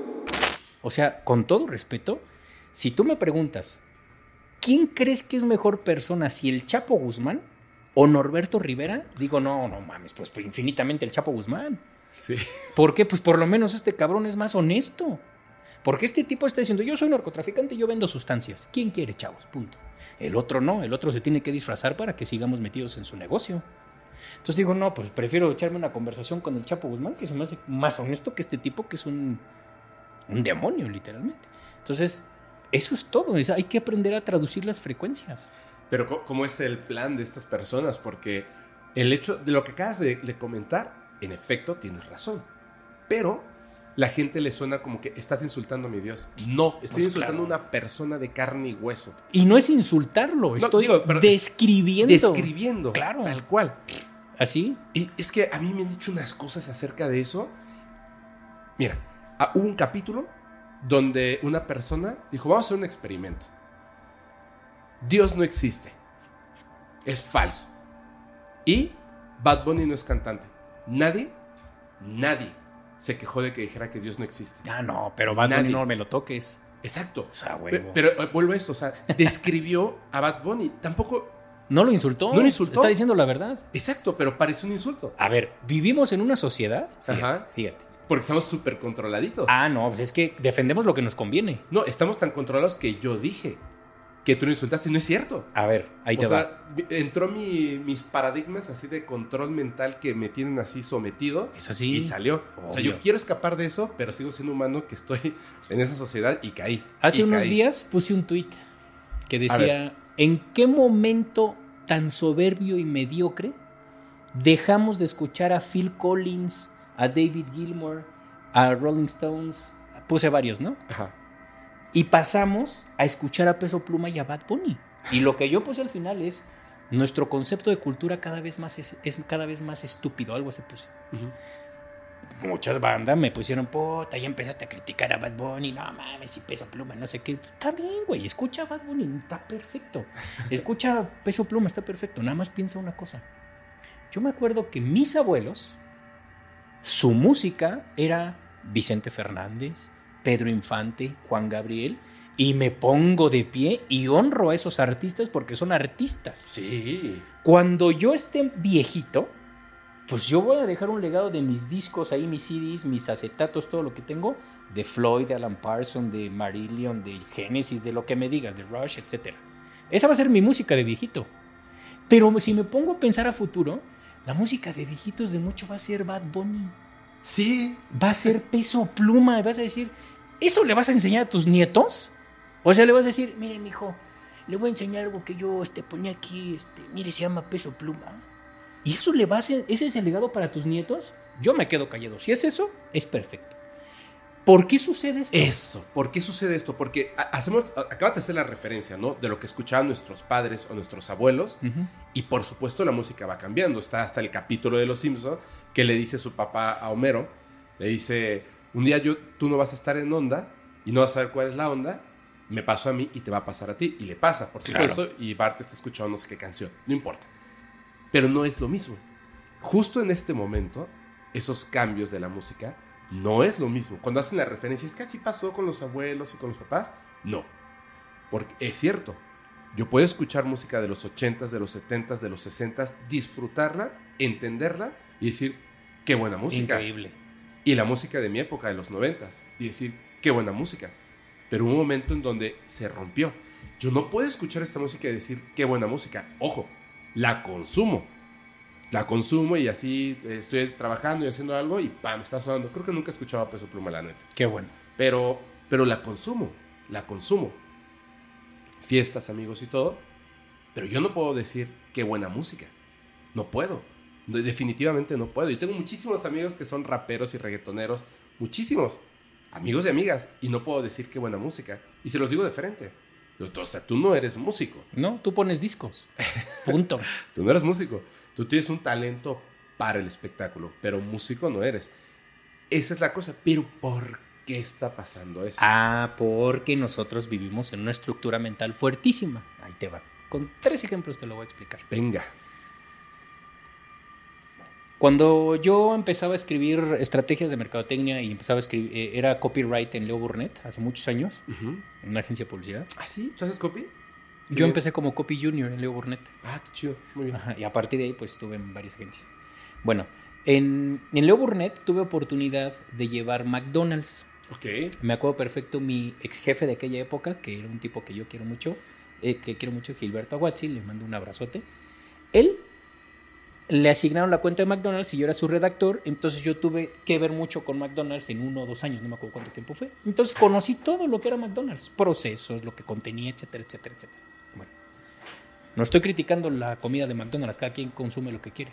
Las papas son deliciosas, es indudable, Sí. pero te inflaman la panza luego, luego. Bueno, Ay, mi hernia. cuando te das, exacto, cuando te das cuenta lo que es McDonald's y la taradez que nos hemos creído de lo que es McDonald's, el parámetro, o más bien la estructura mental en cuanto a la comida chatarra es, vamos a McDonald's, chavos, los niños se la pasan increíble, celebramos ahí, ok. Si supiéramos la cantidad y el tiempo del aceite que lleva friendo papas, estás, estás friendo la comida en algo oxidado. Punto. Eso no es carne, eso tiene muchas cosas sintéticas. Estás tomando 3 litros de azúcar en una Coca-Cola. Estás consumiendo masa de las papas. Eso se lo estás dando a tu hijo. Es tan fuerte la frecuencia de McDonald's que el niño se pone loco antes de entrar al restaurante y Sí. empieza a decir, ay, sí, papá, la alberca de pelo y bla, bla, bla. Y el niño ya está afectado. Sí, ¿Te está das afectado. cuenta? Bueno, para que veas que no nada más es lo que comes, es lo que llega a ti. Hace unos días en un video puse, en el video de donde hablo de peso pluma y de Bad Bunny, yo les dije es que consumimos por aquí, por aquí y por acá. Consumimos olores, consumimos sonidos y consumimos esto. Por aquí también consumimos y por los ojos también. Claro. Entonces todo el tiempo estamos consumiendo frecuencias. Claro. Entonces, el niño antes de meterse la hamburguesa a la boca ya está contaminándose. Sí. Punto. Entonces, a los papás les hacen creer que McDonald's o los embutidos de food, los embutidos de Sigma Alimentos, que también lleve Sigma Alimentos, por eso te digo que conozco esto perfecto, les hacen creer que es de pavo. ¿Sabes lo que contiene una salchicha?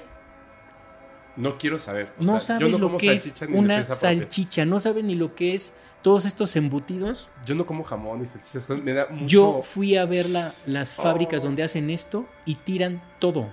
O sea, una salchicha contiene plumas, contiene picos, contiene huesos, contiene lo que se les atraviese por el camino. Ahí va. Entonces, no lo digo yo, lo dice incluso la ciencia. Sí, hay TikToker-. TikTokers que hablan de esto y dices, cabrón, no es posible que le esté dando eso a mi hijo. Bueno, ese Ya, es el contexto de comida. Además, Le estoy alimentando bien porque es de pavo. No, bueno, cabrón. Entonces, para eh, muchas personas, eso es una estructura de alimentación sana. Ajá. Otro ejemplo. Los toros. Estás formando parte de un rito sumamente sanguíneo en donde se mueven infinidad de energías. Vas a aplaudir, te vas a emborrachar ahí, incluso hasta sales peleándote de ahí y vas a aplaudir un rito. Estás consumiendo una frecuencia que no tienes ni la más remota idea de lo que se está produciendo ahí. Claro. Y a eso le llaman arte. Entonces el concepto de arte ya se desvió. Claro. ¿Se entiende? Entonces el concepto de alimentación ya se desvió. El concepto de arte ya se desvió. Ajá. Si yo escucho a Bad Bunny y me dicen, pues es que mira, tiene tantos seguidores en Spotify, millones. Así que bueno. A ver, güey. Eso no es música. Eso es un patrón rítmico. Punto. Ahí no existe una partitura, literalmente. Bueno, sí, sí se puede escribir una partitura del tum, ca, tum, ca, tum. Claro que se puede escribir, por supuesto, ¿sabes? Pero más allá es un tipo hablando así. Ya esta es una pausa antes del coro. Perfecto, güey. O sea, simplemente si tú ves una rola de los años 60 que la estructura es bellísima y tú ves una estructura de una rola de reggaetón, es plana, super flat y es muy respetable. Pero nosotros, porque ese tipo de música contiene frecuencias que nos gustan, Ajá. como la misoginia, Sí. como la producción de estupefacientes, como los cárteles, etcétera, nos atrae eso, decimos, esto está chingón, esto me gusta. Pásenme la rola de peso pluma. Dices, está bien, güey. Pero esto no es música. Bueno, peso pluma por lo menos mete instrumentos de cuerdas y mete vientos. Dices, bueno, por lo menos hay instrumentos. El otro ni siquiera mete instrumentos. Pero a esto nosotros le llamamos música.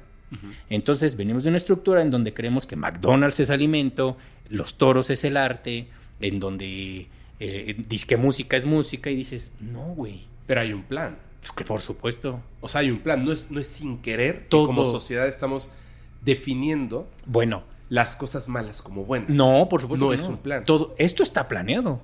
Por o sea, yo lo, lo- Obvio. Claro, pero ¿por quién y para qué? Ah, pues porque lo que quieren es una sociedad en- flexible y endeble. O sea, el negocio más cabrón que existe en este planeta y en muchos otros planetas de este sistema solar y en muchos otros sistemas solares en esta parte de la galaxia, Ajá. en este sector galáctico, es la ignorancia. Ajá. ¿Por qué surgen las religiones? Por la ignorancia. Las, las religiones de dónde surgen? De una fórmula sumamente diabólica. Te crean inseguridades. De las inseguridades se crean los miedos. De los miedos se crean las depresiones. Y de las depresiones surgen las ansiedades, surgen las tristezas, surge el... Y ya cuando estás ahí desestabilizado, te venden la solución. Te vende un San Judas Tadeo. Vente a misa. Y entonces te mantienen así.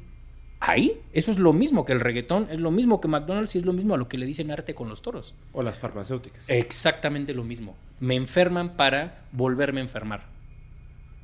Entonces, la estructura en todo es lo mismo. A ver, no vamos tan lejos. Por ejemplo, ¿cómo se llama este tipo de arte en donde ponen una manzana o un plátano pegado en la, en la pared? Este, ¿Cómo se le llama ese arte, chavos? Bueno, es, es arte contemporáneo, arte objeto. Ah, ah, llamémosle arte objeto, pero tiene otro nombre. Eh, bueno, ¿tú crees que, por ejemplo, me tocó verlo en, en Islandia, me parece? Yoko Ono, la disque mujer de John Lennon, ella se dice artista. No me acuerdo si puso un plátano o una manzana colgando. Y esa era su arte. Dice, a ver, güey, a ver, a ver, a ver. Eso no es arte. No, no. Eso es una manzana colgando con un hilo, punto. O sea, ¿cómo es posible que le llamemos a eso arte y a un Van Gogh, un Rodin, le llamemos arte también? Dices, a ver, aquí hay una escultura, aquí hay una pintura, esto es arte.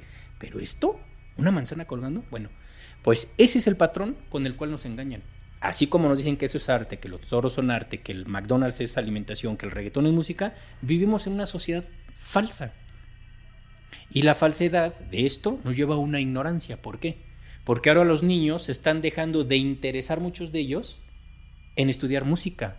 Y yo conozco niños que les, ¿qué quieres ser de grande? Youtuber. Dices, sí está bien, güey, pero ¿qué vas a decir? Exacto. O quiero ser reggaetonero. Ahí nos están llevando. Esto es un plan muy cabrón. Es un plan sumamente maquiavélico. ¿eh? Porque es una esclavizar- esclavización de la raza humana consciente. A ver, hace ratito platicábamos antes de, de empezar a grabar. Yo conozco muchos TikTokers que son guitarristas, que son productores, que tendrán 7 mil seguidores, 5 mil seguidores. Y comparas ciertos personajes de TikTok que no hacen nada más que desnudarse y es muy respetable, o nada más que tirar celulares y regalarlos a las personas y dices, puta, ¿tienes un millón de seguidores? Sí.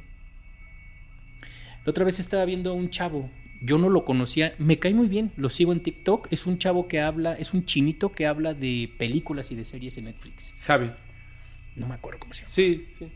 Este, bueno, es un, un chinito. Sí, sí, sí. El tipo me cae muy bien y tiene un montón de seguidores y la verdad tiene todo mi respeto porque qué bonito. Sí, y ya es actor de teatro, Claro. este, director. sí. Pero el chavo tiene un fundamento.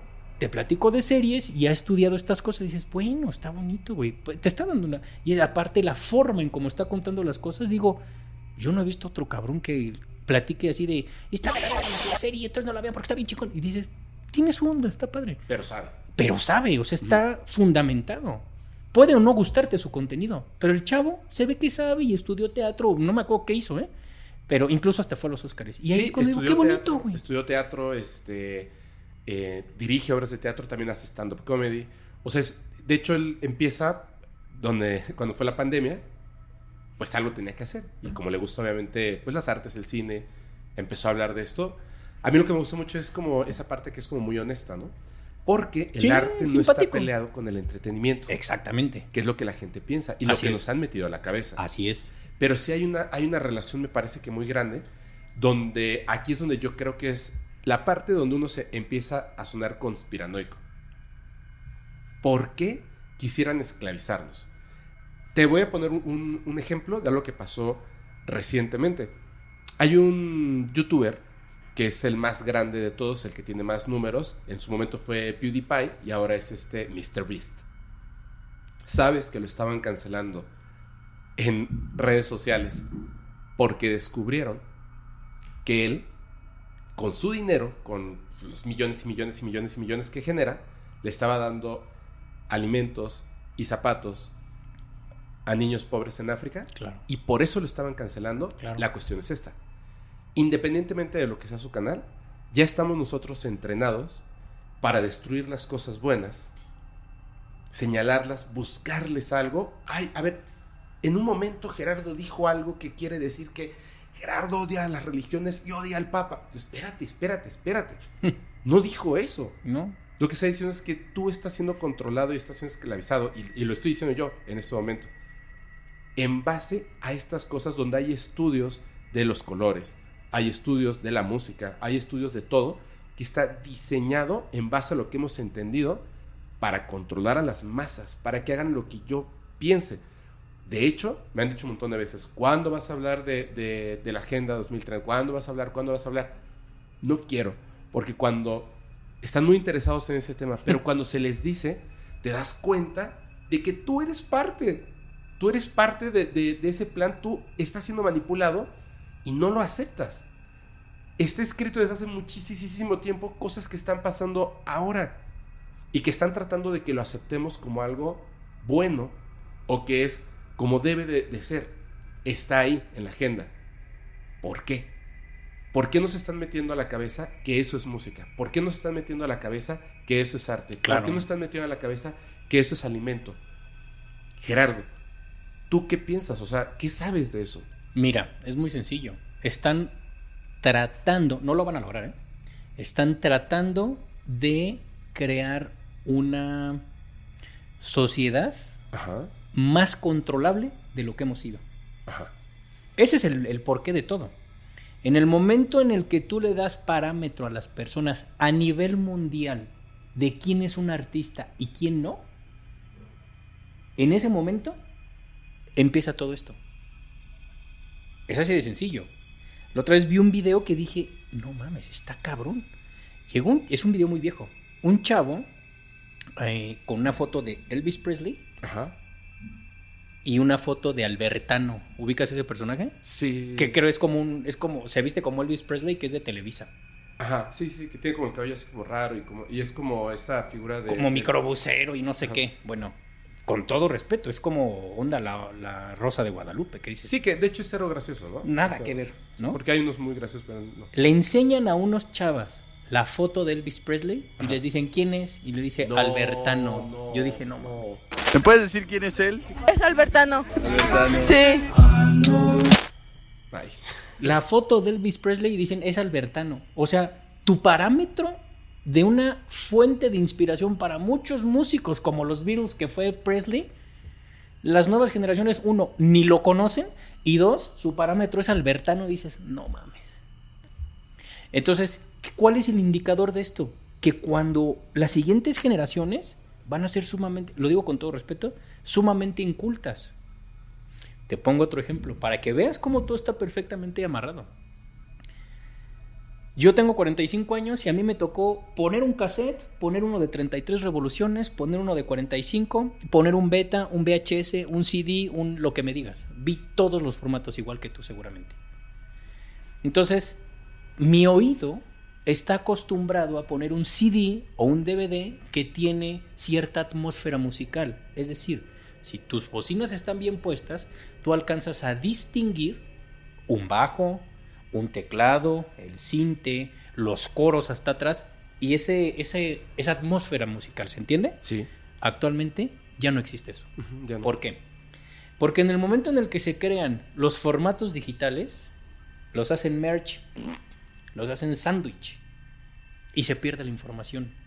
Cuando tú escuchas música en YouTube, estás escuchando la música, pero hecha pomada, como embutida. Entonces, fíjate lo fuerte que es esto. Tu nivel de sensibilidad auditiva, si escuchas puro YouTube, se está muriendo. Porque estás escuchando música acartonada, no estás escuchando la fidelidad de un acetato, ni la fidelidad de un DVD, ni la fidelidad de un, de un, de un CD. Entonces las nuevas generaciones no se van a exigir el tener una- un nivel de sensibilidad musical bueno. Van a decir, ponle, ponle en YouTube o ponle en Spotify, porque Spotify tampoco tiene un nivel de fidelidad tan cañón. Pues es música que está aplastada, punto. Ujú. ¿Sabes? Entonces estamos perdiendo sensibilidad musical también. Las siguientes generaciones va a estar muy cabrón, perdón que lo diga así, pero va a estar muy cabrón, porque vamos a tener, vamos a tener que pasar dos o tres generaciones más para que se retome el nivel de sensibilidad. No vamos tan lejos.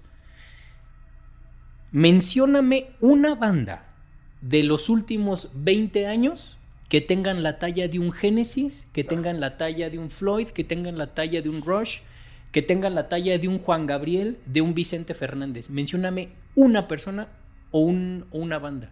Mm, Es decir, No que haya sobrevivido, o sea, moderna. Eh, Sí, sí, sí. O sea, una banda nueva, de 20 años para acá por lo menos, que así como Floyd acaba de cumplir su disco 50 años, el Dark Side of the Moon, y le pones play ahorita ese disco y dices, es una obra de arte y dentro de 50 años va a estar igual de maravillosa. Mencióname una sola banda, una, que llegue a ese nivel. Mencióname un nuevo Juan Gabriel. Mencióname un nuevo, un nuevo Vicente Fernández. Una nueva Rocío Durcal. Un nuevo Freddie Mercury. Mencióname uno. No, no hay. ¿Por qué no? Pues porque el parámetro son Bad Bunny y pesos pluma. Sí. Y si, y si quieren a verlos, la misma industria los destruye, los Por desaparece. supuesto. A ver, no vamos tan lejos. El Potrillo, el hijo de Vicente Fernández. El güey tiene una voz y un talento increíble. ¿Dónde está? ¿Dónde está? O sea, con todo respeto, él está ahí por el. o- o- respeto su talento porque tiene un vozarrón impresionante. Sí, ¿eh? sí, o sea, sí. de que es un músico, es un músico. Sí, claro. En gran parte está ahí porque es hijo de Vicente Fernández, seamos honestos. Sí, bueno. Pero si te digo, ¿hay un legado de- del potrillo? No. Yo creo que sí, pero no tan grande como el de su papá. Híjole, es que es difícil, ¿no? Porque está bajo la sombra de, de- de un grandísimo. Es difícil medirlo ahí. O sea, no, digo, eso no le quita, no le quita No, méritos, no, por es un supuesto, chingón. A mí me cae muy bien y canta increíble. Pero me hubiese, me hubiese gustado mucho, tienes razón, me hubiese gustado mucho que, que lo superara. Es que es difícil, pero tenía con qué. Pero hubiera estado bueno, ¿no? Ah, por supuesto. Ahora, eh, pero tú todo esto, ¿tú crees que, que, mm, bueno, yo sí creo eso. Yo creo que es un plan que se viene gestando desde hace muchísimo tiempo. Me encanta el tema, por ejemplo, del. MK Ultra. Sí, desde antes, o sea, así es. Desde que, mm, desde que dijeron, uy, ¿sabes qué? Vamos a poner en esta moneda unas dagas en Roma para celebrar el día que a Julio César, entre todos en el Senado, les clavamos este, La daga. la daga y lo, y lo desvivimos. ¡Wow! Y así tomamos el poder. Así es. Ok. Desde ese momento se dieron cuenta de que con sangre, y desde antes, por supuesto, con sangre, estudiando al enemigo, que es todos, podemos controlarlos.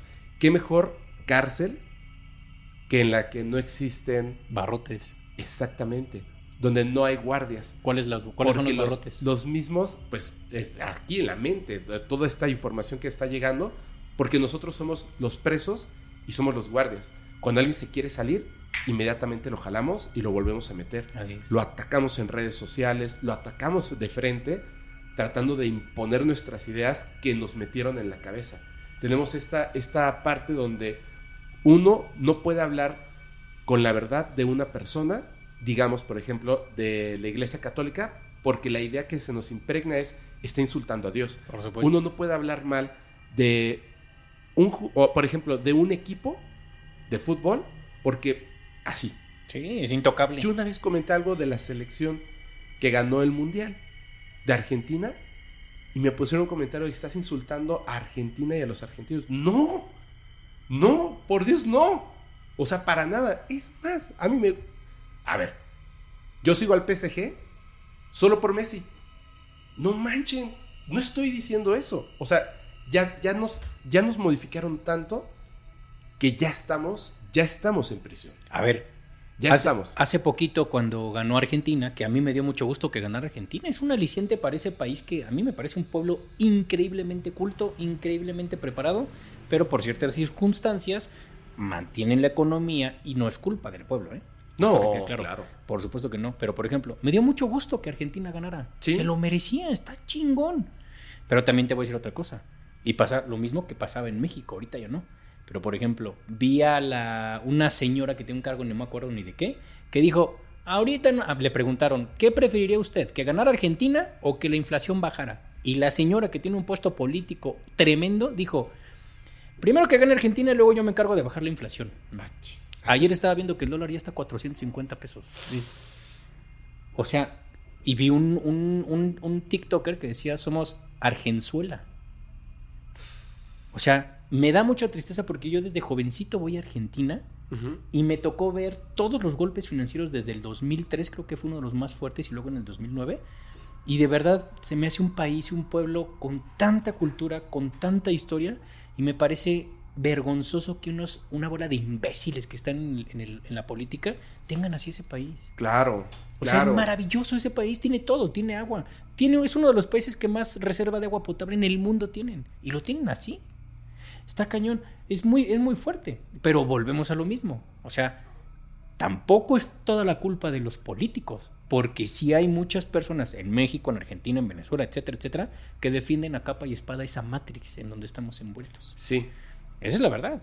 sí, así es. Y el problema es que, es que los, los mensajes negativos, los mensajes como, como hablando de esto, ¿no? De los que vibran feo, son los que más se escuchan, son los estridentes.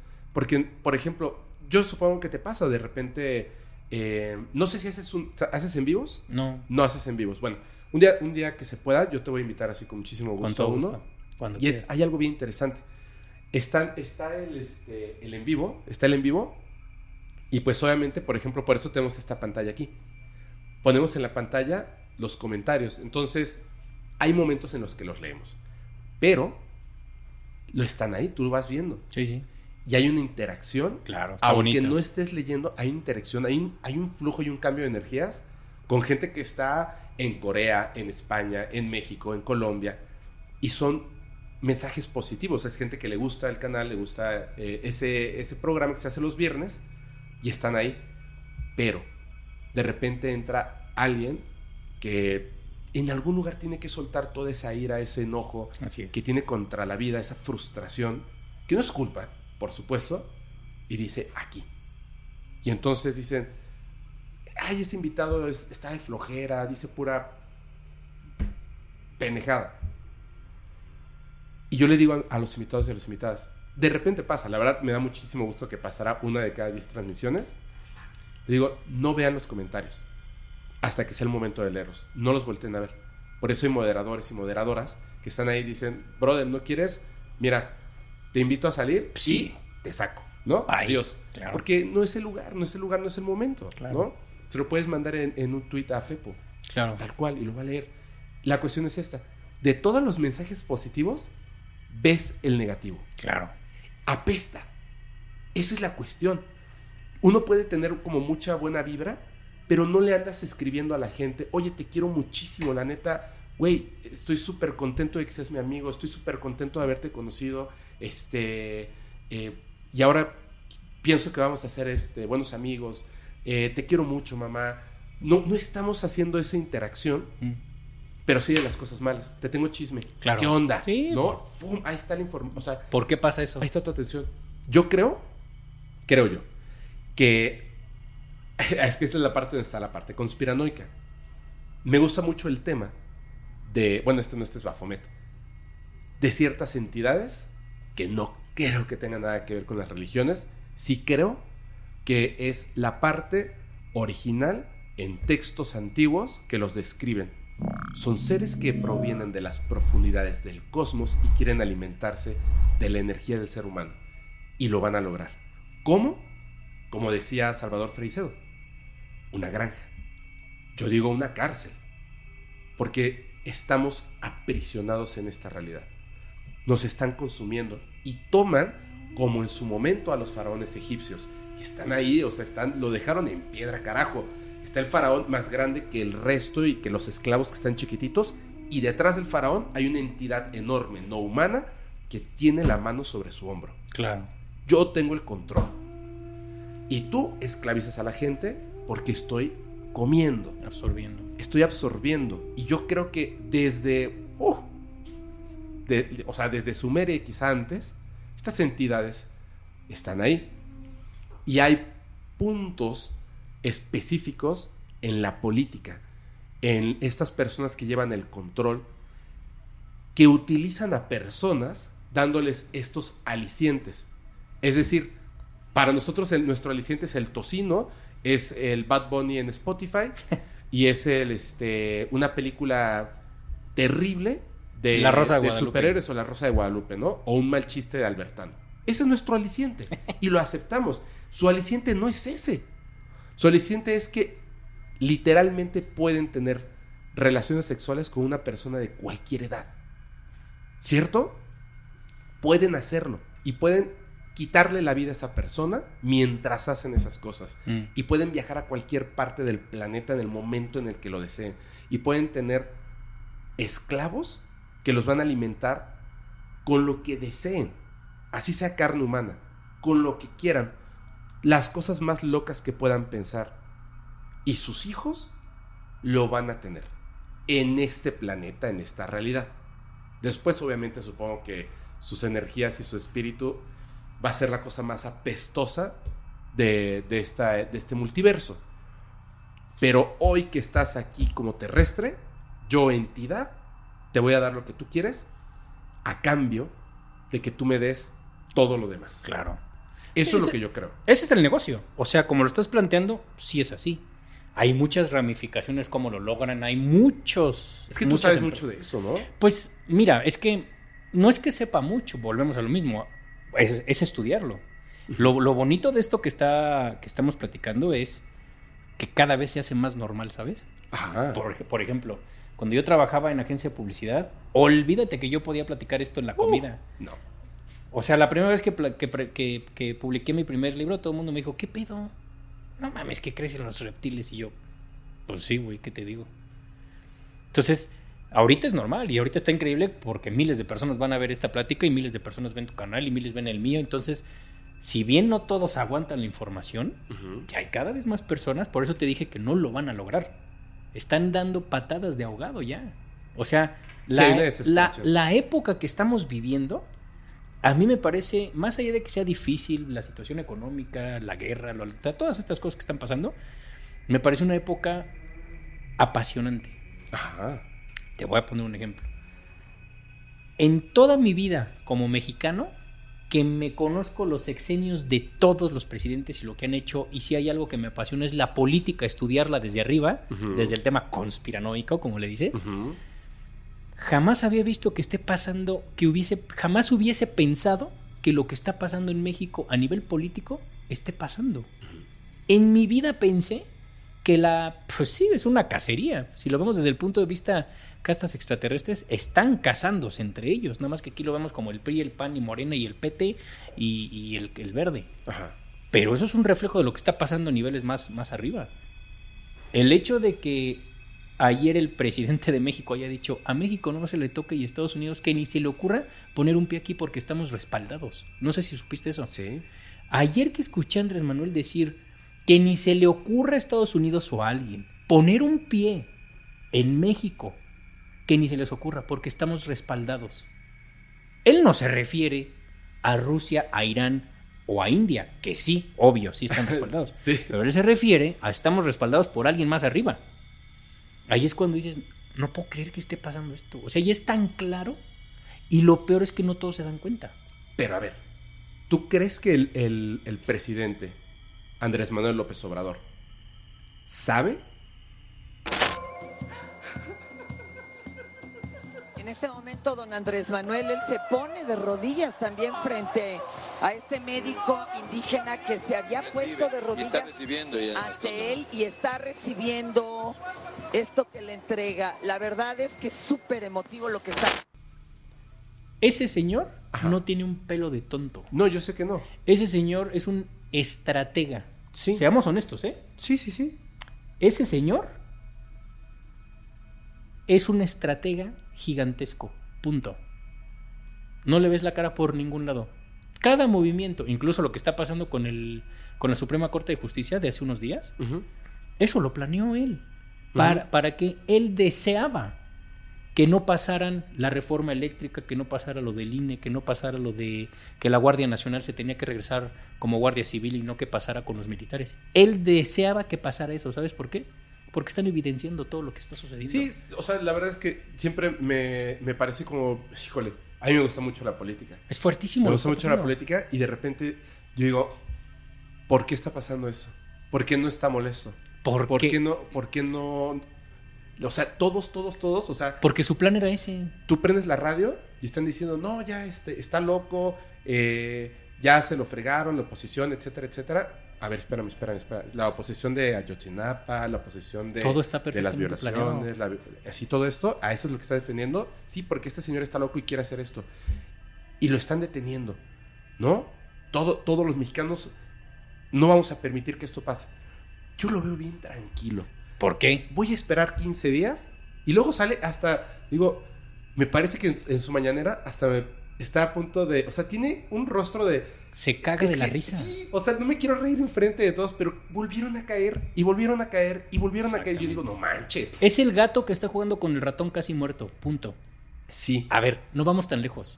¿Quién metió a Lili Telles a la política? ¿Quién lo, la metió? Él. Él la metió porque él sabía que iba a ir por ahí. O sea, no es que Lili Telles se haya volteado porque ella No. es chingón. No, no, no. A ver, tiene todo mi respeto a la señora esa que era periodista. Bueno, que ni es periodista y dijeron, pero lo que sea, ¿no? Es respetable la señora, no tengo problema con ella. Ni me cae bien, ni me cae mal, ni el peje tampoco, a mí me vale absolutamente. Pero es interesantísimo Es que es bien interesante. si ves todo el est- la estrategia que han montado, porque eso no es una estrategia que escribió Andrés Manuel López Obrador, es una estrategia que viene de arriba que él está ejecutando de manera perfecta. Pero eso es, eso es lo que me interesa muchísimo. Porque, por ejemplo, ahora que está pasando lo de Trump, ¿no? Que, que ya, o sea, de no, que va a ir a la cárcel y todo eso, de repente él me dijo, No o sea, a es que ¿por qué creen eso? O sea, es más seguro que sea presidente otra vez. Por supuesto. Esa es el- la política, es hija. eso.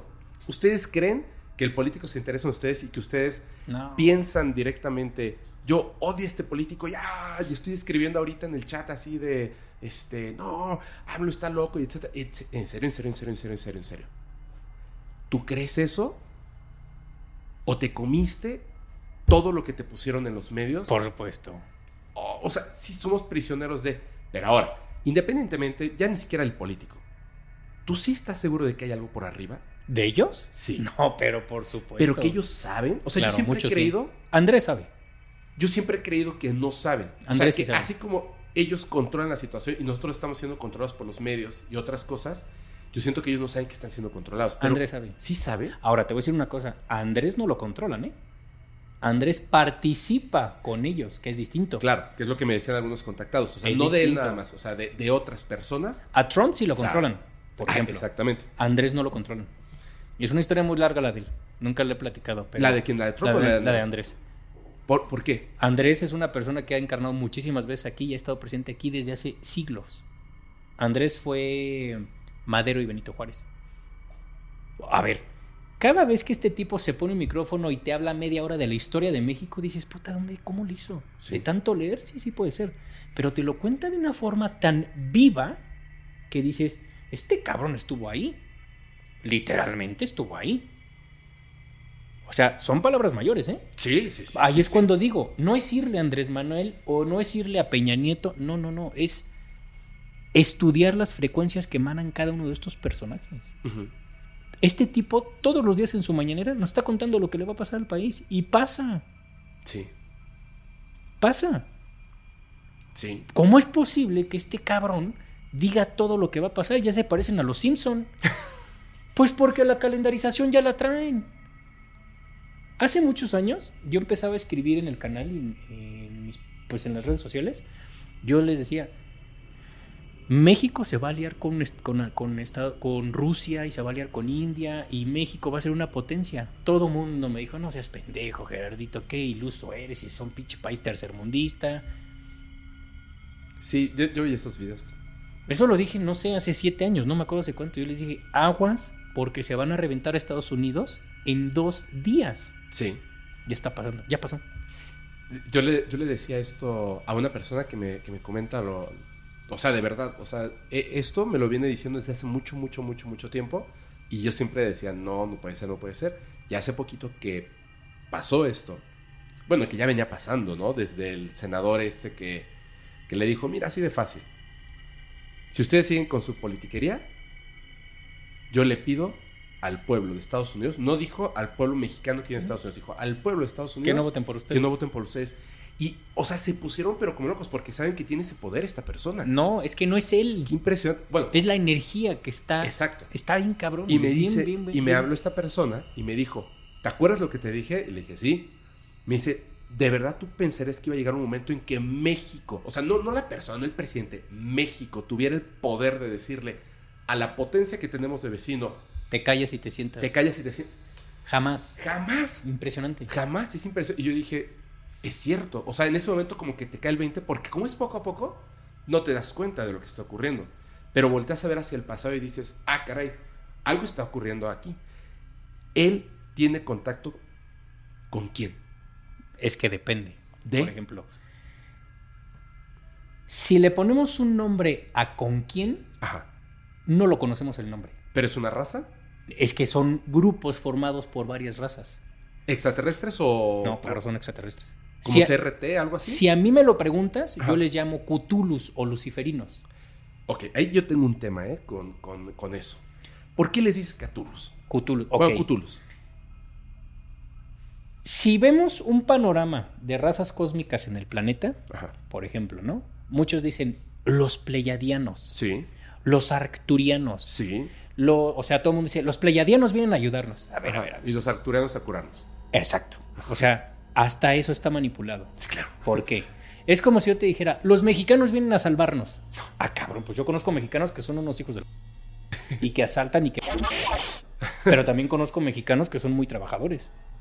Entonces, para empezar, somos expertos en etiquetar partes de la galaxia que ni sabemos qué, qué consistencia frecuencial tiene. Entonces, decir, los pleiadianos vienen a ayudarnos y los arcturianos vienen a darnos tecnología o sanación, dices, mm, está bien. Los consideran razas. Esas no son razas. Esas son cuestiones geográficas a nivel cosmos. Son zonas geográficas, pues. Sí. ¿Sabes? Nosotros alcanzamos a ver desde aquí las Pléyades. Sí. Pero no, nosotros vemos seis o siete estrellas. Pero son más de 500. Sí. Es decir, lo que vemos es un pedacito. Y nos atrevemos a decir, estoy contactado con pleyadianos y no sé qué. ¿Te consta que, son pleyadianos? Yo siempre he dicho algo bien importante. Aquellos, yo no tengo nada en contra de los contactados, ¿eh? Conozco varios y son muy simpáticos y respeto su trabajo y todo. Pero lo primero que debiesen cuestionarse es, ¿por qué te están contactando a ti? Uno, cuando mencionas que te suben a su nave, ¿tu cuerpo está preparado para subirse a una nave? lo voy a decir con todo respeto y no voy a decir nombres porque yo no vengo a hablar mal de nadie, pero sí pongo ejemplos. La otra vez me mandaron un video en donde entrevistan a una persona que asegura que ha estado en naves y que lo contactan de no sé dónde. Y qué bonito, güey, qué bonito que platiques todo esto, me parece perfecto. Pero si ves el contexto físico de la persona, híjole, pues se ve que es hipertenso, tiene sobrepeso. No estoy criticando. Ah, ya sé, ya sé. O sea, sí lo veo y digo, ay, güey, ¿Y tú me vienes a decir que te suben a una nave? O sea, ¿sí sabes todo lo que tiene que trabajar un astronauta de la NASA para treparse un transbordador? Bueno, bueno, bueno, bueno. Pero también son tecnologías distintas. Yo estoy de acuerdo. Nosotros, o sea. Eh, estoy de acuerdo, pero los cuerpos son iguales, con frecuencias distintas. Sí, sí, sí, pero nosotros no sabemos ni siquiera cómo funciona la gravedad. Entonces. Yo estoy de acuerdo. Pero nada más pregúntale a un astronauta cuál es la, la forma de vida que tiene que llevar para ser astronauta. Sí, sí, sí, no, no es. Es, un atleta. Mira, hay una, hay una cuestión ahí. Porque también la, tecnología va, va, va, aumentando al respecto de muchas cosas. Yo creo que estas personas no todos, por supuesto, pero muchos de los contactados les ocurre eh, el tema que nos pasa a todos los seres humanos. De un evento, de una palomita de maíz, hacemos una industria. Entonces tenemos que rellenar los espacios vacíos. Y no dudo que en algún momento hayan sido contactados. Yo tampoco. No lo dudo. Pero de ahí a que le dijeran, somos pleiadianos, todos somos rubios de ojos azules, todos somos perfectos, todos nos vestimos de azul con un emblemita aquí, todos tenemos las naves así plateaditas, todos... o sea, a ver, a ver, a ver, espérame. Eso lo contó Billy Mayer. hace, 30, hace 40 años con Jaime Maussan. Exactamente. O sea, tú no estás, tú no tienes esa información. O sea, tú es un refrito. fuiste contactado. Es un refrito. Y estás, claro, y estás rellenando la información de. Entonces no tiene sentido. Así es. Por ejemplo, estas personas que se suben a, a, las naves, ¿no? Que sí se suben, ¿eh? Yo no lo dudo. Por eso, que se suben a las naves. Es, ok, ¿por qué no está una fotografía desde adentro? No, es que no se puede, bla, bla, bla. Espérame, espérame, Eso lo dijo Billy Mayer. Claro. Y por cierto, él sí tomó tiene dos fotografías desde dentro de las naves. Así es. Y él dijo, no se puede, no salen las fotos porque la energía que está ahí no me permite, pero me acerqué a la ventana y sí pude tomarle fotos a los que estaban allá abajo y se ve el, el pedacito de ventana. O sea, él sí lo tiene. Entonces, ¿por qué tú no? Tú tienes celulares y tienes, o sea, un montón de tecnología, tú sí podrías hacerlo, porque tú no. Es ahí donde se empieza a volver medio raro y esa información se empieza a volver, pienso yo que muy peligrosa, porque desde ahí va. Lo que, lo que tú dijiste, si sí te contactaron. ¿Por qué? ¿Por qué a ¿Tú ti? por qué? Exacto, hay que tener mucho, mucho, mucho cuidado. ¿Por qué? ¿En qué proceso va la información? Ahora, regresando a la parte política, y perdón, o sea, es que me interesa muchísimo. Es bien, bien entretenido. Andrés Manuel López Obrador, eh, no, no que lo asegures, ¿tú crees que él es un contactado? Yo creo que si me preguntas que si él es un contactado en el contexto de los contactados que conocemos, no. No, no, así no. Este tipo es parte del equipo de esos seres. Ajá. Eso es otra cosa, ¿eh? Claro. O sea, él es uno de ellos. Ojo, él es humano. Sí, sí, claro, claro, claro. Por supuesto. Él no es un extraterrestre, ni mucho menos. Él es humano pero él forma parte de un grupo muy poderoso. Él por eso siempre dice, la... Eh, tiene un término, ahorita te lo voy a decir. ¿No, es lo, ¿no es lo del pueblo me protege? No, eh, menciona la fraternidad. Ah, sí, sí, este... Dice la fraternidad, este... Ahorita te digo el término tal cual. Dice, nosotros somos la fraternidad. Él se refiere a eso. A ese grupo. Claro, es un grupo poderosísimo pero poderoso, poderoso. Como, como los del grupo Amistad de la Isla Friendship, el caso Amichecha de Italia. Es que volvemos es que son personas trabajando, humanos trabajando. Para ellos. Para ellos. Sí, pero hay niveles. Ah, por eso, hay niveles. De hecho, me encanta la historia de que hay uno que lo único que tenía que hacer era las naranjas, llevarlas en, un camioncito a un punto y ya. Ese era su único trabajo. Mm. Ni siquiera estaba en contacto con los extraterrestres. Nada, solo era llevar naranjas. Por eso tengo que hay niveles. Claro. Entonces, el nivel de Andrés es muy grande. O sea, Andrés la tiene clara, así de sencillo, en muchos aspectos. ¿Qué, te hace creer eso? No es que me, que me hace creer lo que voy sintiendo. A ver, ¿cómo está? A ver. Si lo vemos con, en un contexto político o geopolítico, ¿cómo estaba México económicamente hace cuatro años? A ver. Yo hasta pensé en un momento y dije, ya, yo creo que ya nos vamos a levantar, o sea, se va a extinguir México. o sea, digo, seamos honestos. Sí, se veía. Cuando estaba el PRI y el PAN, ojo, eh, y esto no es contexto político, que quede claro. Me refiero al PRI y al PAN porque esos partidos fueron creados los que estaban. en Estados Unidos y desde Estados Unidos, que es un país Anunnaki, controlan México. Punto. ¿Cierto o no? Bueno, lo del país Anunnaki no sé. Estados Unidos es un país creado por un Pero ahorita vamos a ese punto. Pero sí, contra estos, estos partidos políticos, ya hasta salió que presidentes trabajaban para la CIA. Ahí está. Y no lo dijo México, lo dijo la CIA. Estados Unidos. Bueno, ¿cómo es posible, así de sencillo, que México era uno de los países más endeudados? Sí. México sin crisis se endeudaba. México sin contingencias ambientales, eh, contingencias sanitarias, eh, se endeudaba, sin temblores se endeudaba y decías, a ver, güey, ¿dónde va a parar tanta lana? Pues lo saqueaban. A ver, ¿cómo es posible que países que son comandados por Anunnakis, como España, Francia, Italia, el propio Vaticano, Inglaterra, Canadá, que ya se lo están quitando los cutulus, y Estados Unidos, ¿cómo es posible que en cuatro años estén en crisis? ¿Cómo es posible? ¿Sabes por qué? Porque toda su riqueza provenía de México. Esto es real. O sea, no lo estoy diciendo yo, lo podemos ver todas las mañanas cuando habla este cabrón.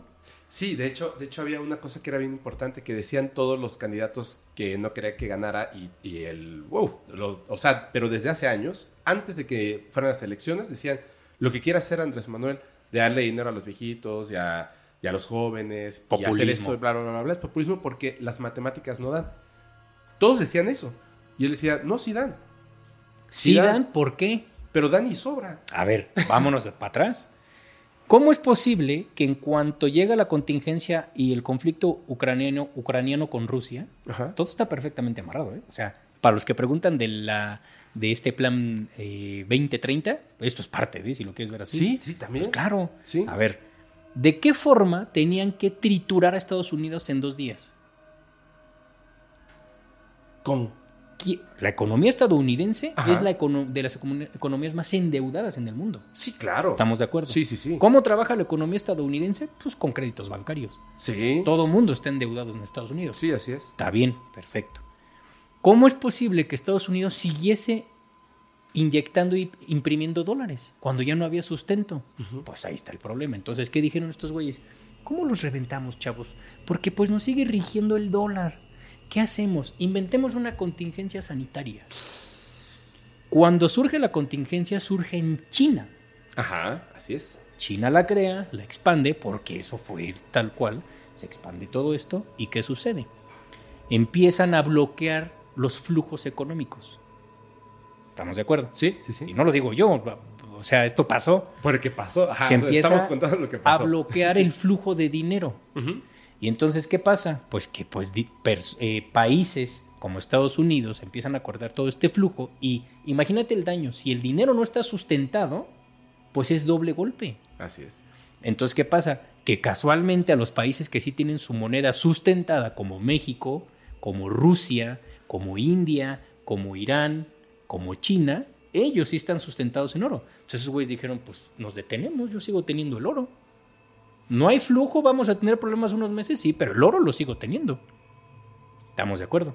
Bueno, cuando pasa eso y desestabilizan todo, Estados Unidos se va para abajo, España se va para abajo, Italia se va para abajo, Francia, etc. Estamos bien hasta aquí. Sí, sí, sí, sí, así es. Inmediatamente pasa lo de la pandemia, lo del conflicto, este, este problema, y viene el conflicto bélico. Así es. Y entonces, Rus, entonces Estados Unidos mete a su banda a Ucrania y Ucrania le dice, acércate porque lo vamos a reventar. Y Rusia les dice, por favor no se metan, chavos. Y Rusia dice, ya se metieron, ahora se chingan. ¿Qué es lo que pasa? Crearon el conflicto para que hubiera limitantes económicas y las sanciones hacia Rusia. Sí. Y le salió el tiro por la culata. Sí. Porque todos dependen de Rusia. Entonces, ¿cómo es posible que crean a la OTAN hace mucho tiempo para que todos se le vayan encima a Rusia? Y entonces ahí es cuando dices, a ver, estamos conscientes de que Estados Unidos no tiene el potencial bélico para, ni militar para atacar a Rusia, ¿verdad? No, no puede. No puede. Por eso tiene al club de Toby. La OTAN. Digo, ¿la OTAN? Sí, la OTAN. sí. entonces tiene al club de Toby, pero el club de Toby pues resulta que tampoco tienen puras resorteras y los otros cabrones tienen armas poderosísimas. Y eso no es lo peor. Lo peor es que tumbando a Estados Unidos, potencian a México hace cuatro años. Le inyectan todo el dinero y empiezan a obligar a los empresarios anunnakis, a los políticos anunnakis y a todos los servidores públicos anunnakis a que metan orden o se van. Y entonces, qué casualidad que en cuatro años no se ha devaluado el peso, se ha apreciado. Nunca pensé que esto pasara tan rápido. Yo cuando escribía todo esto hace años decía, bueno, pues nos va a llevar unos 8 o 10 añitos. Fue así. Entonces, ¿qué está pasando? Que políticamente, o exopolíticamente, mejor dicho, movieron todos los hilos. ¿Para qué? Porque le voltearon el plan, el mismo plan que quería hacer Estados Unidos con Ucrania de tener aladito a Estados Unidos, se le aplicaron a Estados Unidos con México. Entonces, Nicaragua era la base más cercana a Estados Unidos rusa, porque ahí hay armamento ruso. Pues no, en México también hay esto. Y entonces Estados Unidos ya tiene aquí el, la pistola porque saben que el peor enemigo que tiene es México. Por eso que hicieron crecer tanto en infraestructura. A ver, no vamos tan lejos. ¿Por qué hicieron el, el aeropuerto nuevo? ¿Nos guste o no nos guste el aeropuerto? No lo hicieron por gusto, ni porque se necesitaba otro aeropuerto, sino porque México necesitaba estar más conectado. ¿Por qué? Porque vienen, van a venir rusos, porque van a venir hindús, porque van a venir iraníes, porque van a venir chinos. Entonces es cuando empieza a surgir todo esto. Qué casualidad que el hombre, uno de los hombres más ricos del mundo, ya va a poner su empresa acá. ¿Por qué? ¿Por qué Tesla escogió México? No escogió. Le dijeron, mijo, te vienes para acá te vienes para acá. Porque si tú te vienes para acá, los demás se van a venir para acá. Entonces ahí viene el, el, nearshoring, que es todas las empresas que ya no están a gusto de Estados Unidos se van a venir a México. ¿Qué significa? Que está arrodillado, arrodillado Estados Unidos con México. No tiene de otra. Sí, lo que pasa es que es fuertísimo. Son expertas. Estados Unidos es experto en darnos la ilusión de las cosas que no son ciertas. No nos, no nos habíamos dado cuenta países como Argentina, Venezuela, México, no nos habíamos dado cuenta que somos muy, muy, muy, muy, muy pobres porque estamos literal sentados en una riqueza que vienen así como arpías, se llevan todo y luego dicen, uy, qué jodido estás, te voy a dar un poquito. A ver, ¿por qué? Y me debes la sangre de tus hijos. ¿Por qué Iberdrola ya se fue de México? Pues porque Iberdrola se la pasaba saqueando el país. Sí minerales. ¿Por qué le compramos gasolina a Estados Unidos? Sí, es una locura. O sea, y entonces ahora que este tipo dice, a ver, para sacar adelante el país, por eso digo que es una estratega respetable. O sea, y ahí no es de irle a Morena, repito, no, no es una cuestión política, es una cuestión de... No, porque el güey sabe... Un hombre no es un partido político. No, exactamente. Pero el güey, o sea, hay que honor a quien honor merece y el tipo es una estratega. Lo primero que dijo es, tenemos que ser autosuficientes en, en combustibles. ¿Sabes por qué? Porque un país pues que es autosuficiente no entra en crisis. Claro, no, no dependes, no debes, no te meten este, los, los intereses, no nada. ¿No? ¿Y sabes qué? Ahora México va a vender crudo y va a vender gasolinas. ¿Cómo es posible que en cuatro años armen esto? Pero, a ver, ok, sí, entiendo todo eso y yo sé que es difícil la política, porque al final, si el próximo sexenio llega la oposición o llega un, candidato independiente o lo que sea, al final no puedes agradarle a todos porque tus enemigos, que evidentemente le estás quitando lo que ellos piensan que se merecen, van a hacer todo lo posible para cambiar la idea de las personas. Y esto es un flujo que existe en la política que es de varias décadas. Ahorita se está nivelando hacia este lado y la verdad es muy tonto pensar que de repente se va a volver a voltear. No va a pasar, se va a quedar de este lado. Esa es la cuestión. O sea, y hablando de la, la parte política, o sea, hay seres que están influenciando y están trabajando directamente con estas personas para hacer estos cambios políticos. Claro. Y, no me respondiste a la pregunta. ¿Tú qué tipo de ser? Ya sé que son, son este, zonas y todo, pero por ejemplo, tú les llamas a, unos... Cthulhus. Cthulhus. ¿Por qué Cthulhus? Ok. Eh, muchas personas me dicen, Gerardo, pero es que eso lo dijo H.P. Lovecraft. Sí, sí. Es un ser cósmico de su... De, su, imaginación. Lovecraft, Lovecraft trabajaba con los Cthulhus. Literalmente. Es, por ejemplo, cuando me dicen, ¿cómo es posible que David Icke haya hablado? Yo me acuerdo que yo estaba muy jovencito y yo leía los librotes de David Icke hace 25 años, no sé cuánto. Entonces yo decía, ¿cómo este cabrón le hace para saber tanto? Pues porque él trabajó con ellos. Entonces, Lovecraft trabajó con ellos. O sea, por ejemplo, existe mm, eh, Alistair Crowley y Lovecraft. Ellos eran contemporáneos. Sí, yo sé. Y dicen que no se conocieron. No, pero por medio de una mujer sí. Bueno, uno hablaba de unos y otro hablaba de otros, ¿no? A este lo tildaron de satanista y a este lo tildaron de loco. ¿No? dice, ¿cómo es posible que la, eh, por ejemplo, el que escribió la Biblia satánica, critica a Alistair Crowley y dice, ese güey no sabía nada. Ahora, eso, eso es otro tipo que está sumamente metido en esa frecuencia de la que escribe. La Biblia satánica es un libro interesantísimo.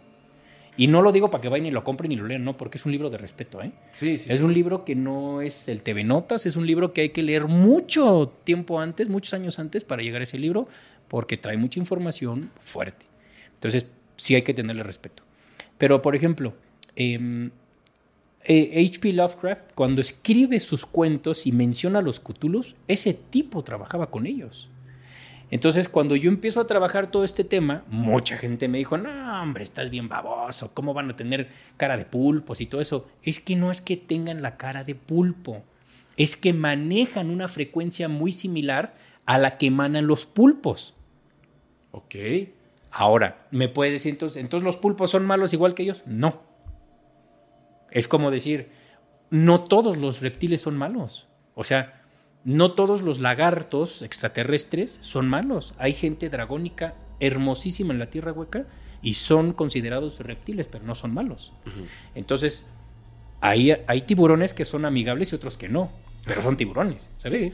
Entonces, existe un grupo al cual yo le llamo luciferinos y cutulos, que está formado por entidades de diversas castas que en su mayoría trabajan con energía pulpesca, por decirlo así.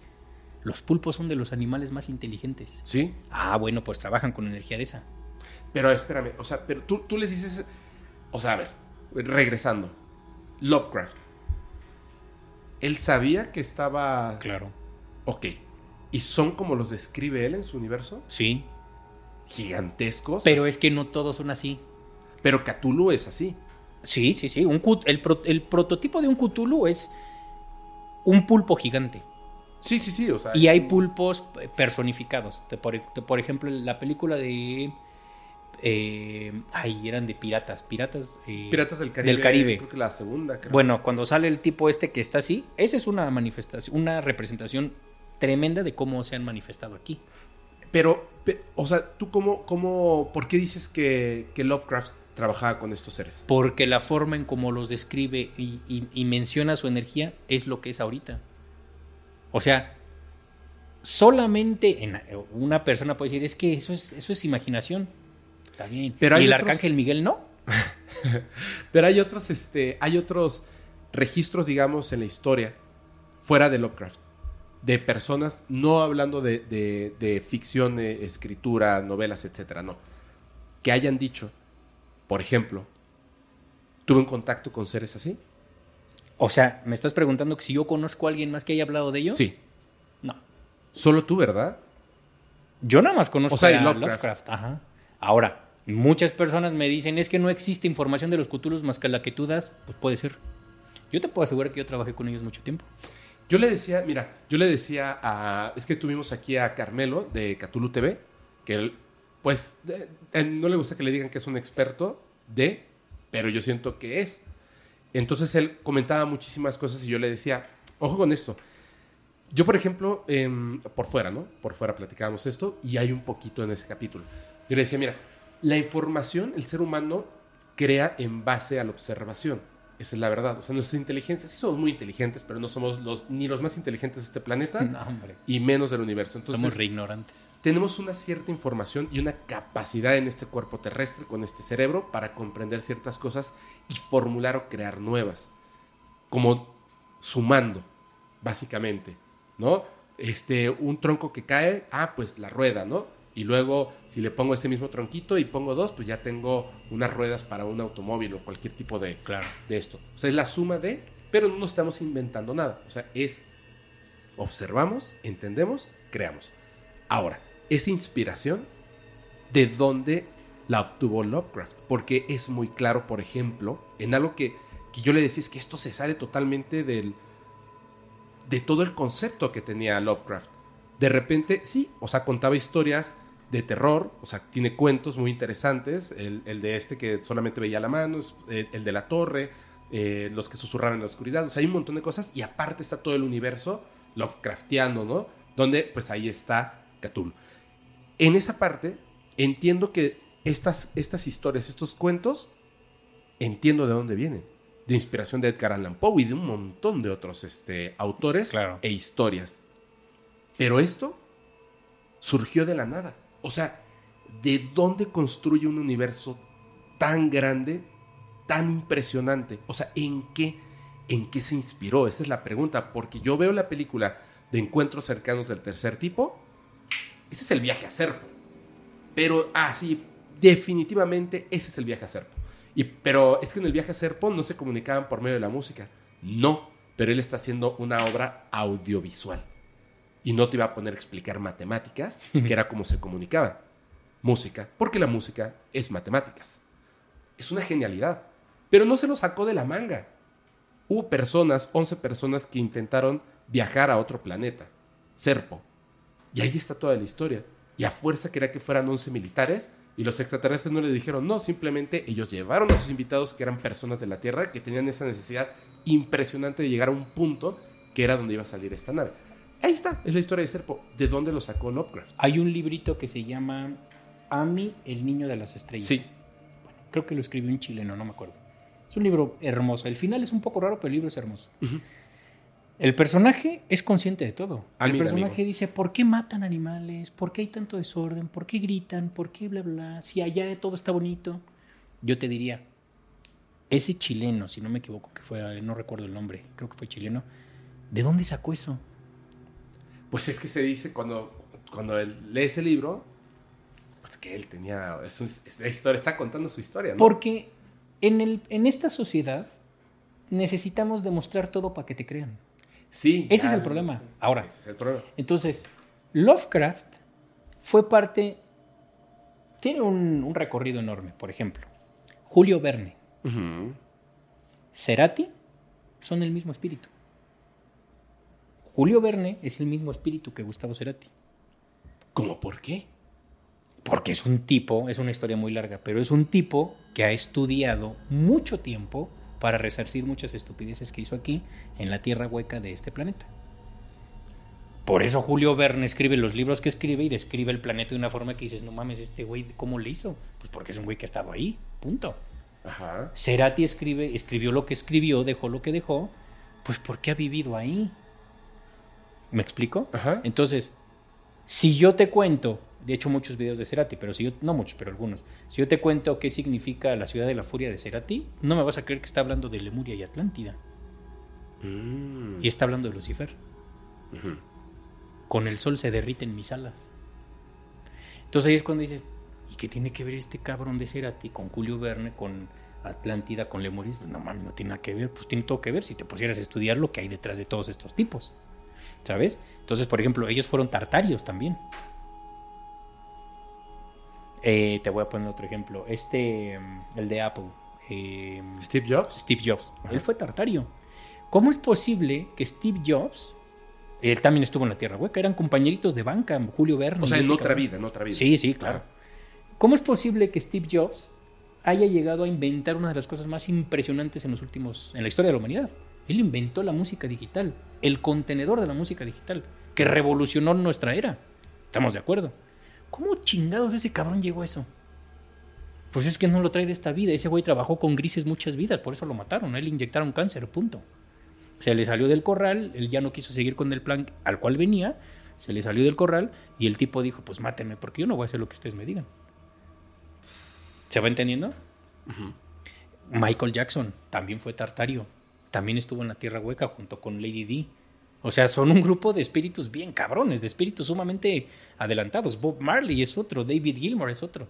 O sea, es, es gente que ahorita tiene un talento y que ha dejado un legado que dices, puta, yo quiero ver qué guitarrista va a dejar un legado tan brutal, tan hermoso, tan maravilloso como David Gilmour. No va a haber en 40 años. O sea, no va a haber otro David Gilmour. Pero, pero entonces. No va a haber otro Michael Jackson. ¿Por qué? No, no va a haber. Porque el legado que estos tipos dejaron, o sea, te lo digo sinceramente, el artista más cabrón que ha pisado este planeta es Michael Jackson. Hacía todo. Bailaba, escribía, cantaba, tocaba instrumentos. O sea, yo no conozco otro. Freddie, me podría decir Freddie Mercury, sí, pero él no hacía todo lo que hacía Michael Jackson. Y no se trata de ver quién es mejor. Cada uno aportó lo que pudo, lo que dejó. Pero, ¿cómo es posible que este tipo de, por ejemplo, Freddie Mercury era luciferino? Freddie Mercury sabía perfecto toda esta onda. ¿Me explico? Entonces, ¿cómo llega a eso? A ver, pero es que quisiera, o sea, quisiera como que se entendieran muy bien los conceptos. ¿A qué te refieres, por ejemplo? Ya, ya me quedó claro lo de, lo de los, bueno, no, no, de los Cthulhus, ¿no? Entidades cósmicas que tienen una influencia bárbara. Y nada más así en breve, ¿cuál es el plan de estas, de estas entidades? Es que depende. Porque así como hay entidades que tienen objetivos o ¿No, es el de la cosecha de, energía? Sí, como lo explicaste es el básico, ¿no? Como lo explicaste ahorita, eso es real. Ese es el básico. El punto es que ahí hay muy poquitos que están tratando de que esto siga adelante. ¿Ah, sí? Pero claro. ¿Por qué? Ya cada vez son menos. ¿Por qué? Porque la frecuencia del planeta está cambiando. Y entonces estos tipos, como manejan otra frecuencia densa, ellos ya no van a poder seguir aquí. ¿Ellos están aquí? Algunos sí. Mira, no son números reales, pero para que se entienda un poquito. Si habláramos de Anunnakis, los Anunnakis, para entender, no es una raza. Los Anunnakis son un grupo de choque. Son, por decirte, los varas salvatruchas. Dentro de los maras salvatruchas, pues hay ecuatorianos, hay mexicanos, hay hondureños, hay salvadoreños, etcétera. ¿Estamos de acuerdo? Sí. Que tienen objetivos en común. Sí. Bueno, los Anunnakis son un grupo de choque cósmico. Ese grupo se renta para desequilibrar planetas. O sea, dicen, vete y estállate unas bombas en Saturno. Vete y este, créate una nueva religión en Marte porque se nos están saliendo del corral. Eso es lo que hacen ellos. ¿Me explico? Entonces, ese grupo llamado Anunnaki, no todos son reptiles hay de todos, hay grises, hay insectoides, hay, chitauris, hay incluso hasta pulpescos ahí, pero trabajan con esa frecuencia, o sea, cutulos. Bueno, ese grupo se ha encargado de crear muchos países como Estados Unidos, como Inglaterra y lo que hablamos ahorita. Ellos crearon Mesopotamia y Babilonia. Mm. Ahí fue la, el inicio de la civilización. Eso nos dicen. Bueno, las tablas sumerias y todas esta, estas tarugas, bueno, eso nos han inventado que es ahí. Entonces, estos grupos de choque tienen ciertos objetivos, pero los Anunnakis no es el único grupo que quiere agarrarse el pastel de aquí, son como cárteles de narcotráfico. Está el, grupo de Sinaloa, está el grupo de la Ciudad de México, está el grupo de Tijuana, está el grupo, ¿me explico? Y entre todos están agarrando chingadazos. O sea, te mato para yo quedarme con las plazas. Es lo mismo. De hecho, cada grupo de narcotráfico responde a una casta extraterrestre pero no lo saben o sí. Ay, pues claro, ¿a poco tú crees que el Chapo no sabía lo que estaba haciendo? Y no crees que tenía... A ver, los, narcotraficantes, la mayoría de ellos, no, no este, lo generalizo, hacen ritos de sangre.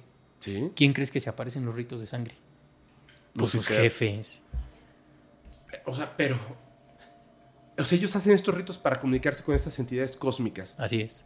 A cambio de algo. Por supuesto. Ellos les dicen, ah, vamos bien, ¿cómo va todo? ¿Están controlando? Perfecto, les doy más mujeres, les doy más poder, no hay problema. Eso es su paga. El problema es que luego llegan grupos cósmicos más poderosos como los luciferinos y dicen, a ver, a mí el grupo del Chapo me lo paso por el arco del triunfo. Y lo decía, o sea, ¿cuándo habías visto que reventaran al cártel del narcotráfico en México? No vamos tan lejos. El cártel de narcotráfico, o sea, de estupefacientes, no es el cártel más grande que había en México. ¿Sabes cuál es? ¿Cuál es? El, el huachicol. Ah, sí. El cártel más grande, más poderoso que controla a todos los otros cárteles es el de los combustibles. ¿Cuál fue el primer grupo que llegó Andrés Manuel a desmantelar? Ese. El primero, a los tres días ya estaba reventándose a todos y les quitó todo. Combate al robo de combustible, porque ya se está normalizando el abasto, ha bajado considerablemente el robo. Eh, esto nos tenía ocupado, ya eh, están establecidas las bases, eh, no vamos a dejar de mantener la vigilancia en los ductos, de seguir actuando, pero eh, ya em, va hacia la normalidad. Y de hecho al, al exgobernador y exgobernadora a él le decían el príncipe, no, el, rey del Huachicol. A los de Puebla. Sí. Y los desaparecieron. Pues se cayó el... Eso dicen. Sí, claro, pero digo, o sea, el poder era tanto que él había sido gobernador y luego su esposa era la gobernadora. Pues y a él lo conocían como el rey del huachicoleo. Obvio. Pues es que ese güey fue el que les dio los planos de Pemex de dónde pasan todo el control de, de los ductos. Entonces dijo, a ver chavos, pónganse ustedes aquí, yo acá, vámonos. y el peje dijo, no, mis niños, lo primero que hay que quitarles es el combustible, punto. Lo de ahí está más fácil, en dos, tres años les quitamos todo y lo acaba de hacer, lo está haciendo. Lo último que les falta quitarle, ya les quitaron el INE, ya les quitaron la CFE. Y Pemex. Y ya les quitaron Pemex. ¿Qué les falta ahorita? No sé, ¿qué les falta? La Suprema Corte de Justicia. Uh. Y van a salir corriendo los, los juececitos estos que están ahorita que trabajan para Peña Nieto y trabajan para los Anunnaki. Sí, sí, sí. Van a salir corriendo por patas. ¿Y sí lo van a lograr? Claro. El problema, fíjate, hay dos. Lo tienen que reformar y eso lo único que va a pasar es que en el 2024, cuando se voten, saquen a todos los partidos políticos Anunnakis y, in- y infesten de morena. Eso va a pasar. Esa es una. O dos, renuncian estos güeyes. ¿Por qué? ¿No viste lo que dijo ayer Andrés Manuel? No, ¿qué dijo? Cuando vota la Suprema Corte de Justicia en contra de que la Guardia Nacional quede en manos de las Fuerzas Armadas, es decir, la Suprema Corte dijo no, se va a quedar con la Secretaria de Seguridad. Lo que no están entendiendo estos güeyes es que la Secretaria de Seguridad trabaja para Andrés Manuel. ¿Qué significa? Que ahorita el PG dijo, a ver, estos güeyes ya no quisieron que dependiera de la, de la milicia, de las Fuerzas Armadas. Lo que quieren es que sigan aquí para corromper al secretario de Seguridad y se convierta en un García Luna. Porque eso fue lo que pasó con la Policía Federal y con la AFI. Entonces, lo que busca la Suprema Corte es corromper a Rosa Isela, creo que se llama la secretaria de Seguridad, corromperla para qué? Para que el grupo eh, de, la- de las Fuerzas Armadas que se llama Guardia Nacional se convierta en un AFI como de García Luna. Y lo que no están entendiendo estos güeyes es que ella es incorruptible y es fiel a Andrés Manuel. Entonces, ¿quién se quedó a cargo de la Guardia Nacional? Pues Andrés Manuel. Y entonces le habló Rosa Isela, perdón, le habló Norma Piña a Rosa Isela. Norma Piña es la, la presidenta, creo, de la Suprema Corte. Sí. Que es la que está moviendo todo esto. Fue la que sacó, la que descongeló las cuentas de la esposa de García Luna. Bueno, ya Sí, sabemos, ¿no? sí, sí, sí, sí. Esta tipa le habló a Rosa Isela y le dijo, oye, pues ¿cómo ves si este si empezamos a mover las cosas, bla, bla, bla? O sea, ya le tiró la patada. Y esta vino con el peje y le dijo, güey, me está diciendo que No nos pongamos de acuerdo. ¿No supiste eso? Sí, sí, sí. Está sí, fuertísimo. Sí, está Y entonces el fuertísimo. peje al otro día dice, ¿qué creen? Les tengo una notición, pues que esta chava le habló a Rosa Isela y que me pedían que pues sobre en los en lo oscurito hiciéramos tratos. Vamos a hacer diles. Ya los balconeó. La segunda opción que va a pasar es estos güeyes pueden renunciar y entonces ahí se yo constitucionalmente no sé si se pueda, pero tienen que haber sucesores. Por eso Andrés Manuel hace un año pedía que Julio, creo que Saldívar, no me acuerdo cómo se apellida, que durara dos años más, pero ellos no quisieron, porque es. sabían que iba a pasar esto. Sí, así es. Entonces lo tienen perfectamente planeado. O sea, no hay por dónde. Es un ratón que se está muriendo y no hay salida porque el gato está más fuerte cada vez más. Pero ¿qué, qué, qué grupo es este el Ah. que está controlando esto no? ¿Esto nuevo? Cthulhus y luciferinos. ¿Y, cuál, y, los, y los contrarios? Anunnakis. Y reptilianos. Ya están muriendo. Están destrozados. Lo último que les queda en México, literal, es la Suprema Corte de Justicia. No tienen más. O sea, la etiqueta negativa de, de Lucifer, ¿es solo es una etiqueta negativa? Y lo que pasa es que ahí es otro tema. El, el- el- volvemos a lo mismo. El satanismo Ajá. está etiquetado como algo malo. Sí, sí, sí. Por eso, es una etiqueta nada Lo más. de Lucifer es lo mismo. Ahora, yo no estoy diciendo que Lucifer es buena, buen ser, buena persona, por decirlo Pero así. no es uno, son muchos. es claro. una raza también. Lo- Ah, exacto. ajá. O sea, sí hay un ser, un espíritu que comanda es, todo este movimiento, Ajá. Al cual muchos le llaman Lucifer o le llamamos Lucifer. Ajá. Ajá. Pero el contexto luciferino que existe en este planeta, y más por las religiones, es algo muy parecido a lo que pasa con el satanismo. O sea, por ejemplo, para empezar, le llaman Satán a un dios, al dios del satanismo. Pues Satán no es un ser, Satán es una energía. Te pongo un ejemplo. Cuando cae Lemuria y Atlántida, el nivel de destrucción tan fuerte creó una energía que envolvió al planeta. Es la actual capa de ozono. Por eso Billy Meyer hablaba de la capa de ozono de antes, ¿te acuerdas? Sí, sí, sí, sí. sí. Bueno, esa capa de ozono no es otra cosa más que una, una envoltura que le hicieron al planeta para bajarle la vibración. La energía que forma la capa de ozono se le llama Satanás o Satán, pero en realidad Satán no es un ser. Entonces pasa lo mismo con Lucifer. Sí hay un tipo que comanda todo esto, se le atribuye el nombre de Lucifer, pero en realidad Lucifer es otro tipo de energía. Sí, lo que pasa es que, ay, a ver, eso es- me, me encantan esos temas. Sí, son muy bonitos. Me encanta porque me- el- en la historia han utilizado estos grupos de poder, independientemente de lo que crean, pero hablando solamente de los seres humanos, Todo solamente de los seres humanos es Por ejemplo, ahorita se habla muchísimo, hasta a mí me, han dicho que por qué utilizo el, este, pues es el ojo de Dios, pero no es el ojo de Dios exactamente este, el, el de los Illuminati. Y ahora ya nos vendieron que los Illuminatis son malos, son un grupo, etcétera. Y cuando ves en el pasado los Illuminatis, pues eran hombres y mujeres de ciencia que se dieron cuenta al estudiar el cuerpo humano y otras cosas, los astros, ah, caray, nos está mintiendo la iglesia. Pero fuertísimo. Pues sí. Somos iluminados y vamos a lograr por medio del arte, de libros, de música, que la gente despierte de esto. Pero ¿cuál es el contexto actual de los Illuminati? Ah, ahora son los, los malos. Ah, exactamente. ¿Cierto? es como las Wiccas. Exactamente. O sea, si tú estudias qué son las Wiccas o las reales brujas, eran agricultoras, eran paranáticas, eran, e, eran escultoras, artistas, eran genios. Sí. Pero ¿qué dijeron? Quémenlas. Brujas. Sí. ¿Y sabes con qué reventaron eso? Con el chamanismo. Sí.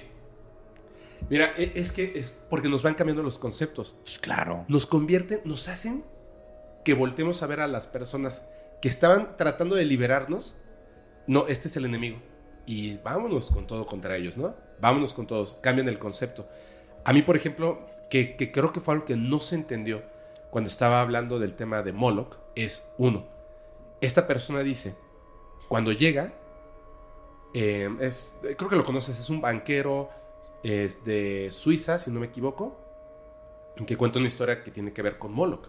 Pero está hablando de un ser que estaba no ahí presente, pero que estas personas le entregaban bebés y hacían, ya sabes, o sea, no lo puedo decir porque, pues obviamente, este, sí, hombre, pero durísimo, donde tenía que haber muchísimo dolor, desvivimiento, con las manos, e, etcétera, etcétera, frente a todos para entregárselo a una estatua enorme de un búho, claro. que era Moloch.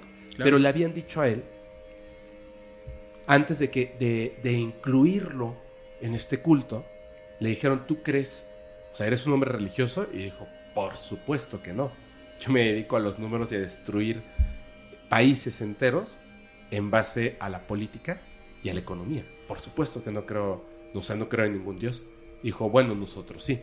Somos del culto luciferiano. Pero era Moloch el que estaba allá adentro. Ellos no son luciferianos. Solamente están utilizando una etiqueta para que cuando la gente piense en ellos, piense que son, imagínate, o sea, es súper inteligente. Es como si, por ejemplo, lo que decías de, un, un, sacerdote, digamos, sin nombre, se pone la sotana, te habla de la bondad, de lo bueno, Jesucristo, etcétera, pero tiene tres familias y tiene relaciones con menores. O sea, se disfraza. Pues claro. Para confundirte, para que tú no pienses en negativo hacia ellos, inmediatamente en positivo. Y entonces pueden hacer cosas terribles en la oscuridad. Y este, estos grupos, por ejemplo, con Moloch, no dicen es Moloch. De hecho, ya pasó de ser una, un búho a ser un toro, a ser una cabra. Claro, porque no es un animal, es un ser. Sí. Es un ser al que le estamos entregando energías y cosas y nos entrega otras cosas. Antes ustedes este, creen Lucifer. Sí, sí, sí, somos luciferianos. Adelante. ¿El que cuál? Ese, sí, ese, ese, ese. Ese tal cual. Porque lo esconden ahí. Pero entonces en esto son estas razas, que son muchas, comentas que se están peleando, ¿no? Sí, claro. Por el poder. Pregunta, de verdad. ¿Cómo lo sabes? ¿Cómo sé esto? Claro. Ok. Hace ratito te platicaba que desde hace muchos años tuve oportunidad de ir a muchos países y tengo oportunidad de viajar constantemente. Una, cosa, una de las cosas que yo hago es estudiar la energía de cada país. Estudiar la historia. Eh, por ejemplo, si estuve en Islandia, estudiaba la energía del agua, la energía de los glaciares. Si estuve en Egipto, estudié un montón, estuve con un mes allá, estudié literalmente la energía de las piedras con las que están creadas las pirámides, o sea, todo eso. Cuando se, cuando se tiene, no quiero que suene a presunción, porque yo no soy experto en esto, me falta mucho por estudiar y nunca voy a acabar de estudiar, pero siempre he escrito todo lo que voy sintiendo en cada país. O sea, lo que tú sientes, así de, lo que me llega. primero. Lo que, ahorita tú acabas de decir algo, fíjate. Estamos hablando de luciferinos, todo esto, y vi tu cara de niño en juguetería que dijiste, puta, es que esto me encanta. Sí, me encanta. ¿Es falso o es real? ¿Es real? ¿Cómo lo sabes? Porque lo estás sintiendo, no lo estás pensando. Sí, bueno, bueno, bueno, pero... A ver, ahí te va. Si yo te digo, me subieron, me subieron los felinos a una nave extraterrestre ayer. No, no te creo. No, pues ves este pobre pendejo, no mames. Sí, Pero estamos hablando de temas sumamente profundos. Estoy diciendo, güey, los luciferinos. Lo que hemos estado platicando coincide todo con lo que está pasando en la realidad social. ¿Cierto o no? Sí, sí, sí, tienes un punto muy importante. O sea, todo coincide perfecto. Todo. Sí.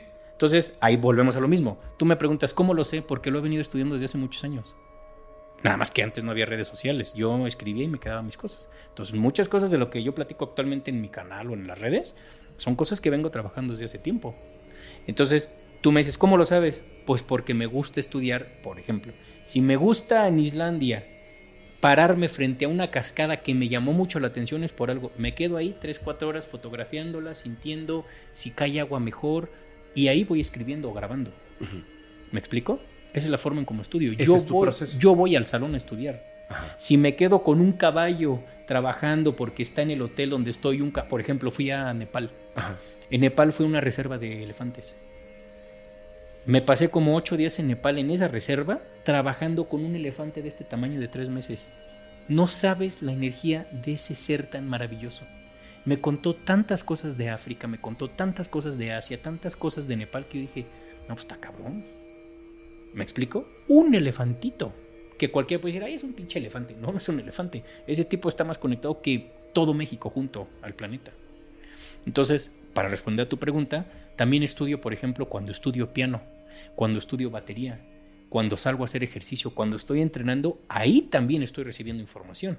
Por eso yo siempre digo, yo no paro de estudiar. Me siento raro cuando no estoy estudiando. ¿Me explico? Sí. Entonces, por ejemplo, cuando yo estoy, por ejemplo, hace rato estábamos entrenando técnicas en donde con un solo movimiento puedes dar dos o tres golpes y no quedas a una persona. Los golpes que a mí me dan, yo soy ahorita el de rango más alto en, junto con Anita en el dojo, entonces yo le ayudo mucho a los senseis pues para entender todo esto con los chavos. Entonces a mí me tocan los golpes fuertes. Cada golpe que a mí me dan, estoy recibiendo información. ¿Sabes?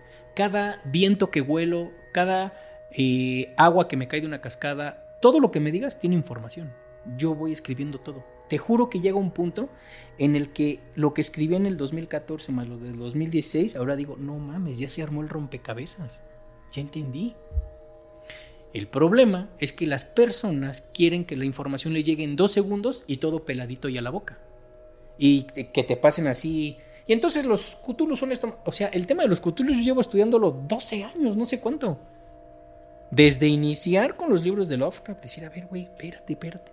Y llevo mucho tiempo, no es que yo diga, los Cthulhu son esto, y me lo, hace rato me lo dijeron los registros. No, no es así. Es como volverse músico. Tienes que ir poco a poco volviéndote un músico. ¿Sabes? Entonces, así es la forma en como a mí me gusta estudiar. Cada vez que voy caminando con mis perros, cada vez que salimos al parque, cada vez que jugamos a la pelota, cada vez que lo que me digas que juego con mis perros, ahí recibo información. Entonces llega un punto en el que no puedes parar porque es, apasionante. La misma cara que tú hiciste ahorita decir, puta, es que esto está poca madre. Ahí ya estás sintiendo que hay algo que está amarrando, ¿verdad? Pues ahí está, el, ahí está el sí. Ahora, a lo mejor él no me lo cree o ella no me lo cree. Pues ese es su problema. Él dijo sí, ella dijo no. ahí son cosas distintas. ¿Sabes? Porque volvemos a lo mismo. A mí no me importa si yo tengo más o menos eh, likes que tú. Para mí eso es irrelevante. Más o menos seguidores que tú, o que él, o que ella. Para mí lo había pensado. A mí se me hace una estupidez que, lo digo con todo respeto, digo, claro que me gusta que se suscriban a mi canal, por supuesto que está bonito, está, padre, pero yo nací sin canal y me voy a morir sin canal. Entonces, si lo que yo escribo le llega a más gente, pues ¿qué más puedo pedir? Está padre, está súper lindo, ¿sabes? Si un día me llegan a quitar mi canal, pues ni modo, tendré que volver a empezar. ¿Cuál es el problema? ¿Sabes? Entonces, a mí se me hace una tontería que nos pongamos soberbiamente a medir quién es mejor que quién. Yo no, yo no tenía el gusto de conocerte y cuando me habló tu, una de tus eh, de tu equipo, ¿cómo se llama? terca, Bricia. Bricia, Terca. Bricia, Terca. Cuando ella me dijo, le dije, es que, perdón, pero no lo conozco. por ejemplo, hay un, grupo de niñas que tienen un, proyecto bien bonito, que no tiene nada que ver conmigo. ¿Cómo se llama? Se llaman Envinadas. Ah, ajá. Un día me habló este Denise, me parece que se llama, una de las chavas de ahí. Me dijo, oye, mira, es que nuestra mamá te sigue, la mamá de fulanita y tal te sigue, entonces queremos que vengas al canal. Yo dije, ¿pero de qué son? Y me dijo, de esto, de esto. Y me dije, mira, se me hace raro que me busquen porque yo no hablo de lo que ustedes hablan, me metí a ver. Pero me parece muy bonito que ese tipo de proyectos como el de ella, que hablan de otra cosa, porque no hablan de esto, estén ya abriéndose a este tipo de temas. Y cuando dije, qué bonito, güey, está, está bien chido. Nos la pasamos muy bien, las chavas son súper buena onda, hablamos como 3, 4 horas, bien chido todo. Entonces, pues, a mí no me importa si por mí tuvieron más likes o yo creo que a ella tampoco les importa si por ellas yo tuve más likes en mi página. Eso para mí es irrelevante. A mí lo que me, me interesa es qué bonito que podamos platicar esto. Claro. Así lo vean tres personas o así sean ellos dos los que lo escuchen, está toda madre. Pero sabes qué es bonito porque yo aprendí de ti. Y sería bonito que tú aprendieras de mí. ¿Por qué? Porque eso es un proceso que se llama toroide cósmico. Entonces aprendemos, yo aprendo de ti, tú aprendes de mí, yo aprendo de él, yo aprendo de ella, y así aprendemos todos. Por eso yo siempre digo, tenemos que aprender todos de todos. Entonces estamos en un punto en el planeta en el que si no nos quitamos la venda y no empezamos a darnos cuenta que no sabemos nada y que tenemos que estar en un nivel de sensibilidad para aprender todo lo que más podamos, si no vamos a estar ahí, vamos a caer. Y entonces esas entidades que me preguntas van a seguir ganando. ¿Cómo podemos contrarrestarlo? Estudiando. Ellos se alimentan de nuestra ignorancia. Punto. Porque la ignorancia causa dolor, depresión. Todo. La ignorancia es el detonante para que nada te salga bien. Así es. Pero también la ignorancia, vele al otro lado. Gracias a la ignorancia te vas a dar cuenta que eres ignorante. Y entonces va a cambiar la perspectiva. Por supuesto. ahí viene el punto. Por supuesto. A mí me pasa en las artes marciales que siempre que tenemos pelea, donde tengo mi punto débil es en el suelo. Es decir, arriba no tengo problema, me muevo, golpeo, no hay problema. Ahí la, ahí la llevo más o menos bien. Pero si alguien me agarra y me lleva al piso, ahí tengo problemas. Porque yo no sé grappling. O sea, sí sé, pero no como yo quisiese. Entonces, ¿qué tengo que hacer? Pues tuve que buscar un profe que me diera jiu-jitsu. Y vámonos desde abajo. ¿Sabes cuánto tiempo me va a, me va a llevar a aprender a grapplear? Muchos años. Y me va a doler y me van a lastimar y lo que me digas. Pero ¿sabes qué? Voy a aprender. Entonces ahorita estoy en ese proceso. Voy a meterme al jiu-jitsu. ¿Por qué? Porque, como dicen en recursos humanos, hay una, un área de oportunidad. Por no decir, pues es por donde te van a chingar. Abajo me tumban, arriba no sé. Pero abajo tengo que estudiar abajo para que no me chinguen ahí. Entonces, si nosotros no empezamos a autoestudiarnos y a darnos cuenta que no sabemos nada, porque, perdón, no sabemos nada, si no somos lo suficientemente humildes para decir, puta, pues sí, no sé, güey. Bueno, ya te diste cuenta que no sabes, pero pasaste muchas vidas creyendo que sí sabes y no sabes nada. Entonces ahí es cuando tenemos que darle la vuelta porque estos tipos, los Anunnakis, nos han hecho creer que sabemos todo. La otra vez recibí una llamada de una, una persona que le agradecí mucho la llamada. Me dice, hola señor Gerardo, buenas tardes, fíjese que yo vivo en tal lado y sé que viene a este estado a dar sus talleres. Y le digo, sí, dime. Me dice, mire, yo ya estudié con otra persona el nivel 1 y 2 de registros akáshicos. ¿Puedo empezar con ustedes del nivel 3? Le digo, no.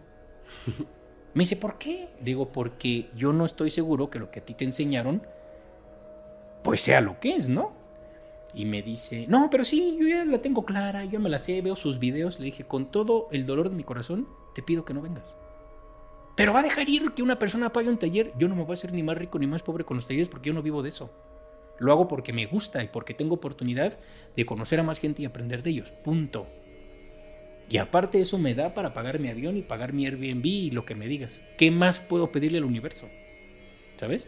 Entonces esta persona me dijo, pues entonces no voy. Le digo, pues no, porque usted debe venir aquí con ganas de aprender y darnos cuenta que lo que sabemos no es. Entonces esto me lo enseñó la música, por ejemplo. Yo llevo muchos años estudiando batería y te juro, no es presunción, he ido a estudiar con los mejores maestros de batería del mundo. O sea, he ido con Anika Niles, he ido con el Seven Drums, he ido con Klaus Hessler, estudio actualmente con uno de los más chingones de México, que es mi gran amigo Carlos Muguel, que lo quiero mucho. Cuando he ido a Alemania a estudiar con estos tipos, Lo primero que hago, con todos los años que tengo estudiando, ¿sabes qué hago? Yo escucho. Y así me enseñen lo primero que vi en mi primera clase de batería en esta vida, me quedo callado y se los agradezco. Sí. Porque yo no voy a llegar de mamón a decir, no, yo ya llevo 25 años estudiando música, a ver, ¿qué, qué, qué? A ver, déjame ver si sí o no. No, ¿sabes qué? Estoy viniendo aquí porque vengo a aprender cómo tú tocas, cómo tú te sientas, cómo bla, bla, bla, bla. ¿Sabes? Entonces, yo lo único que sugeriría es quitémonos el estereotipo de que somos el chingón en todo. Yo ya voy para cinta negra en, en ninjutsu. Me quedo callado. Siempre escucho a mis senseis, escucho a los senpais, aprendo de ellos, escucho a los cintas naranjas. ¿Sabes por qué? Porque ellos tienen mucho que, enseñarme. Así sea un cinta blanca, tengo mucho que aprenderle. Entonces, si nosotros no empezamos a bajarnos del podium de la soberbia y decir, güey, no sé nada.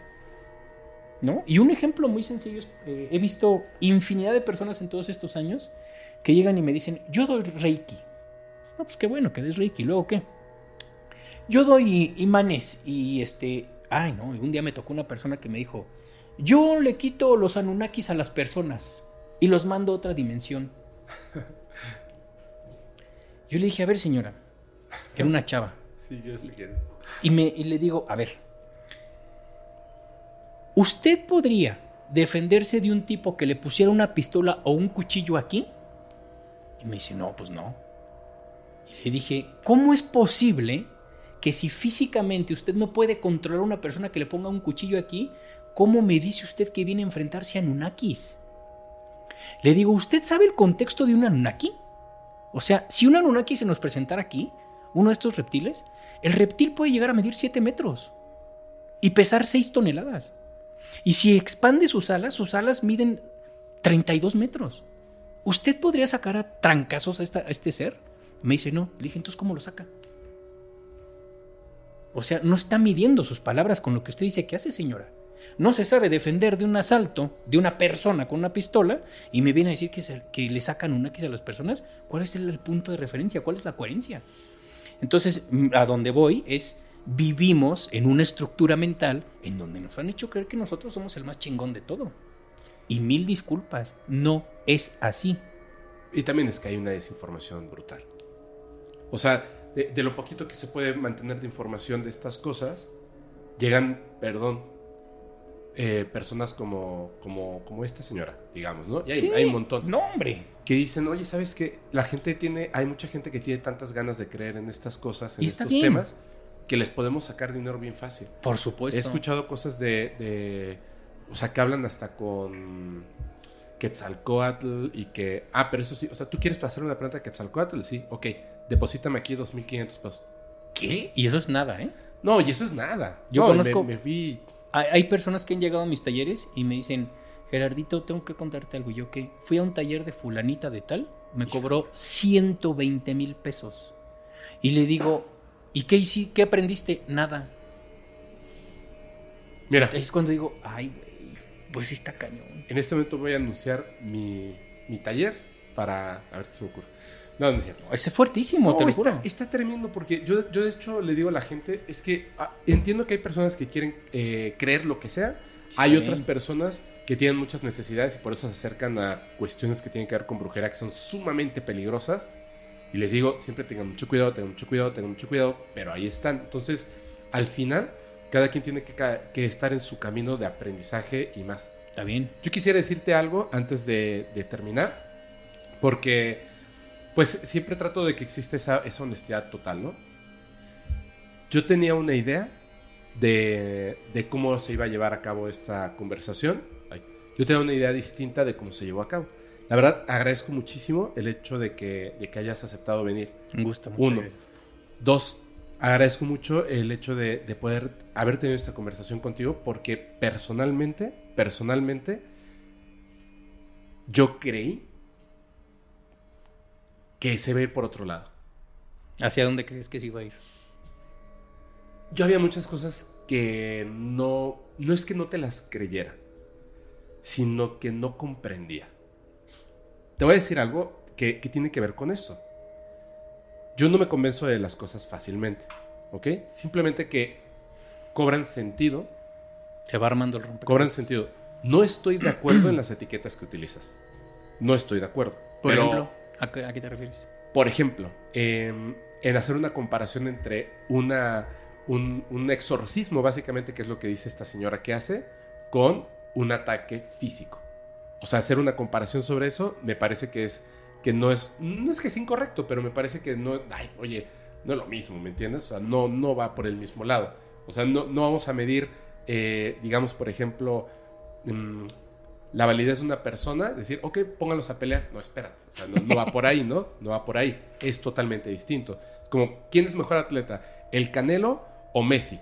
A ver, péguense. No, no, no se puede comparar. Pues no, o sea, va por otro lado, ¿no? Sin embargo, o sea, pero, voy a esto. Yo también digo cosas que hace rato hasta puse palabras en tu boca que tú no habías dicho, ¿no? Entonces, em, independientemente de eso, a mí, a mí en lo personal, yo no estoy hablando por la comunidad ni por nadie más, a mí en lo personal, creo yo que tienes un punto súper válido y tienes un conocimiento súper interesante. Gracias. Yo en lo personal, porque este tipo de cuestiones me parecen muy complejas, muy complicadas, y por eso hice tantas preguntas. Qué chido.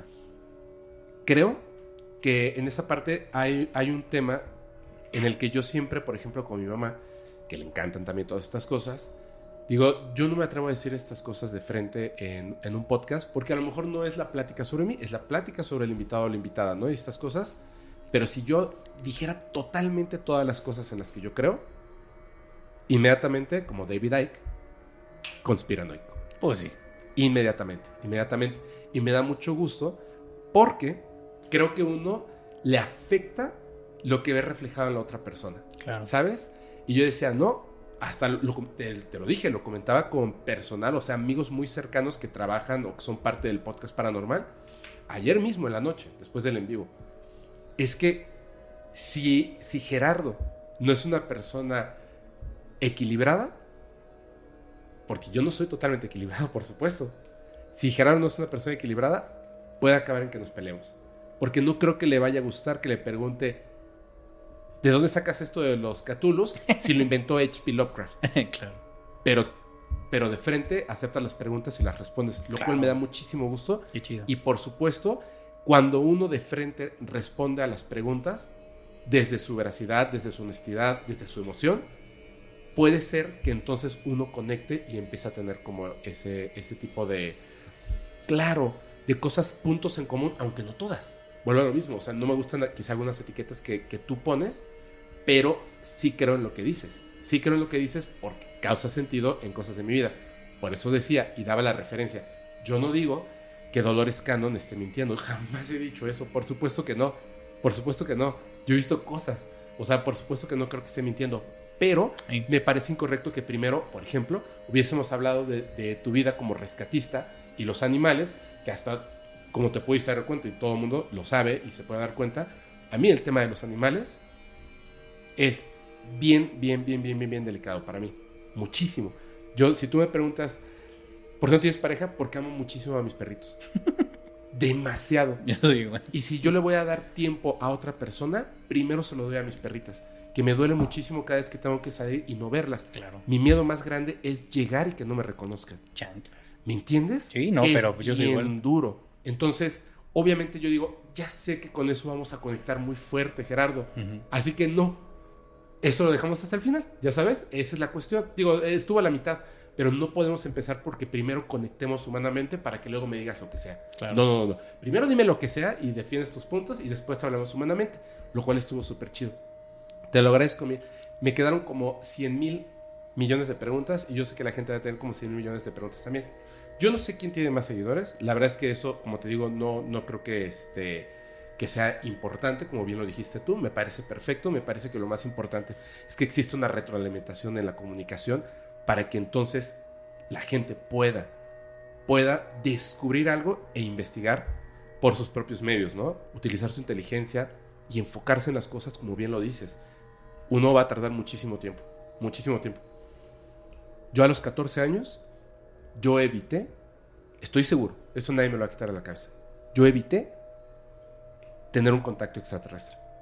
Y desde que comencé el podcast, le digo a la gente, un día lo voy a lograr. Y me dicen, ¿por qué? Vamos el, el martes a Peña de Lobos, vamos a... No no, no es el momento. Porque a lo mejor no, no lo he contado, pero hay un proceso para que no te ocurra de una manera negativa. Hay un proceso enorme, larguísimo, me falta mucho por saber, me falta mucho por estudiar, me, falta mucho por comprender antes de llegar al punto de estar frente a frente con un ser que evidentemente es más inteligente que yo, que evidentemente es más espiritual que yo. O sea, no puedes llegar así simplemente así como, pues, no manches, acabas de nacer. O sea, no estás en el momento de entrar a la universidad. Esa es la verdad. Sí. Y esas son las cosas que la gente tiene que comprender. Si te parece, si te parece, si te parece bien, mira, yo creo que, que sin querer tienes una, una voz de profeta. Tú dijiste, no sé si nada más lo van a escuchar tres personas o un montón. Yo te puedo asegurar desde ahorita, estoy seguro que, porque yo estaba muy emocionado escuchándote, yo estoy seguro de que la gente va a aceptar muy bien esto y va a haber como una discusión bien grande entre pues creencias distintas, ¿no? Sí, que está padre. Está padre, está muy padre. Pero hay muchas cosas que, que, me gustaría preguntarte después. Después, después, después, un día que volvamos a coincidir. Cuando yo, quieran te súper recontra abro las puertas del podcast y yo sé que la comunidad va a estar súper feliz de volver a verte. Muchas voy a, voy a recolectar muy bien esas preguntas y más con las que, con las que yo tengo y le entramos bien duro a otros temas. Sí. yo sé que tienes bastante conocimiento al respecto. Sí, yo encantado. Yo siempre he dicho que yo no colaboro con todos porque respeto el proceso de los demás. Y volvemos a lo mismo. Cuando siento que alguien quiere aprender y me permite aprender del otro, encantado de la vida. Cuando me cuesta trabajo es cuando no se da ese proceso. Claro. ¿sabes? Porque ni le estoy ayudando a la otra persona ni me está ayudando. Claro. Entonces yo encantado las veces que sean necesarias, cuenten conmigo, tú y tu equipo. Eh, lo único que sí te pido es que sea un poquito con tiempo, o sea, un mesecito antes que me digas tal fecha. Y yo la aparto porque muchas veces vivo la mitad del tiempo en Querétaro y vivo la mitad del tiempo acá en Ciudad de México, pero también ando como loco para todos lados. Sí, yo sé. Entonces yo he encantado las veces que andes por acá, que anden por acá tú y tu equipo, cuenten conmigo. Encantado. Muchísimas gracias. Sí, hay muchas cosas que, aprender todos de todos. Sí, sí, hay muchísimas cosas. Yo te, te, agradezco muchísimo y pues de parte de todo el equipo, de verdad, muchas gracias Gerardo. Un gusto. Eh, les recuerdo que las redes sociales de Gerardo van a estar en, este, en la descripción del video en cualquier plataforma en la que lo estén viendo. Por favor, sean súper respetuosos, sobre todo para colocar preguntas de cosas que a lo mejor no hayan entendido, que, quieran que se profundice. Sean muy claros en esas preguntas, porque ya saben, vamos a estar ahí leyéndolas, pero se juntan pues un montón. Sí. hay que tener cuidado. De hecho, estuve leyendo eh, los comentarios. Mira, esa es una de las cosas que me parece que, que marcan muy bien la temperatura de, de los creadores de contenido, ¿no? De los creadores y las creadoras. Los comentarios su comunidad. Claro. No voy a decir quién, pero en, en, una colaboración que hice en otro canal, me dijo, oye, te etiqueto en las publicaciones de redes sociales. Y le dije, si quieres, o sea, como tú quieras. Y me dijo, es que, o sea, te van a caer así un montón de, de golpes, ¿no? Insultos. Y le dije, no pasa nada. La verdad es que cuando, desde que empieza el, el texto negativo, no lo leo. pues sí, está divertido también. Eh, la verdad es que digo, no, porque ocupo ese tiempo mejor en leer los comentarios, eh, no chidos, o sea, sino interesantes de personas que sí están envueltas en el tema y que quieren saber más. Claro. Mejor les doy el tiempo a esas personas que a un chavillo de 12 años que está insultando todas las cuentas que pueda, ¿no? Digo, pero, pero ojo con esto. Yo entro a ver los comentarios, no importa cuál sea tu invitado o invitada, de ese canal, y todos los comentarios son negativos. O sea, tienes un equipo de gente borrando comentarios. Claro. Wow, o sea, creo que construiste mal la comunicación hacia la gente. Y digo, es respetable, ¿no? Cada quien. Por supuesto, eso genera mucho dinero. Claro. Pero no es lo que yo quiero. No es lo que yo quiero y eso me gusta, me late. Ahora que estuvo el, el brujo mayor, les dije, cuidado, ¿eh? Cuidado, ese es el brujo mayor de Catemaco y no es porque él se puso la etiqueta. Hay un montón de gente que se pone la etiqueta. Escuchen muy bien lo que está diciendo cuidado, o sea, con respeto. Y los comentarios son una maravilla. Entonces yo entré a ver los comentarios de tu canal.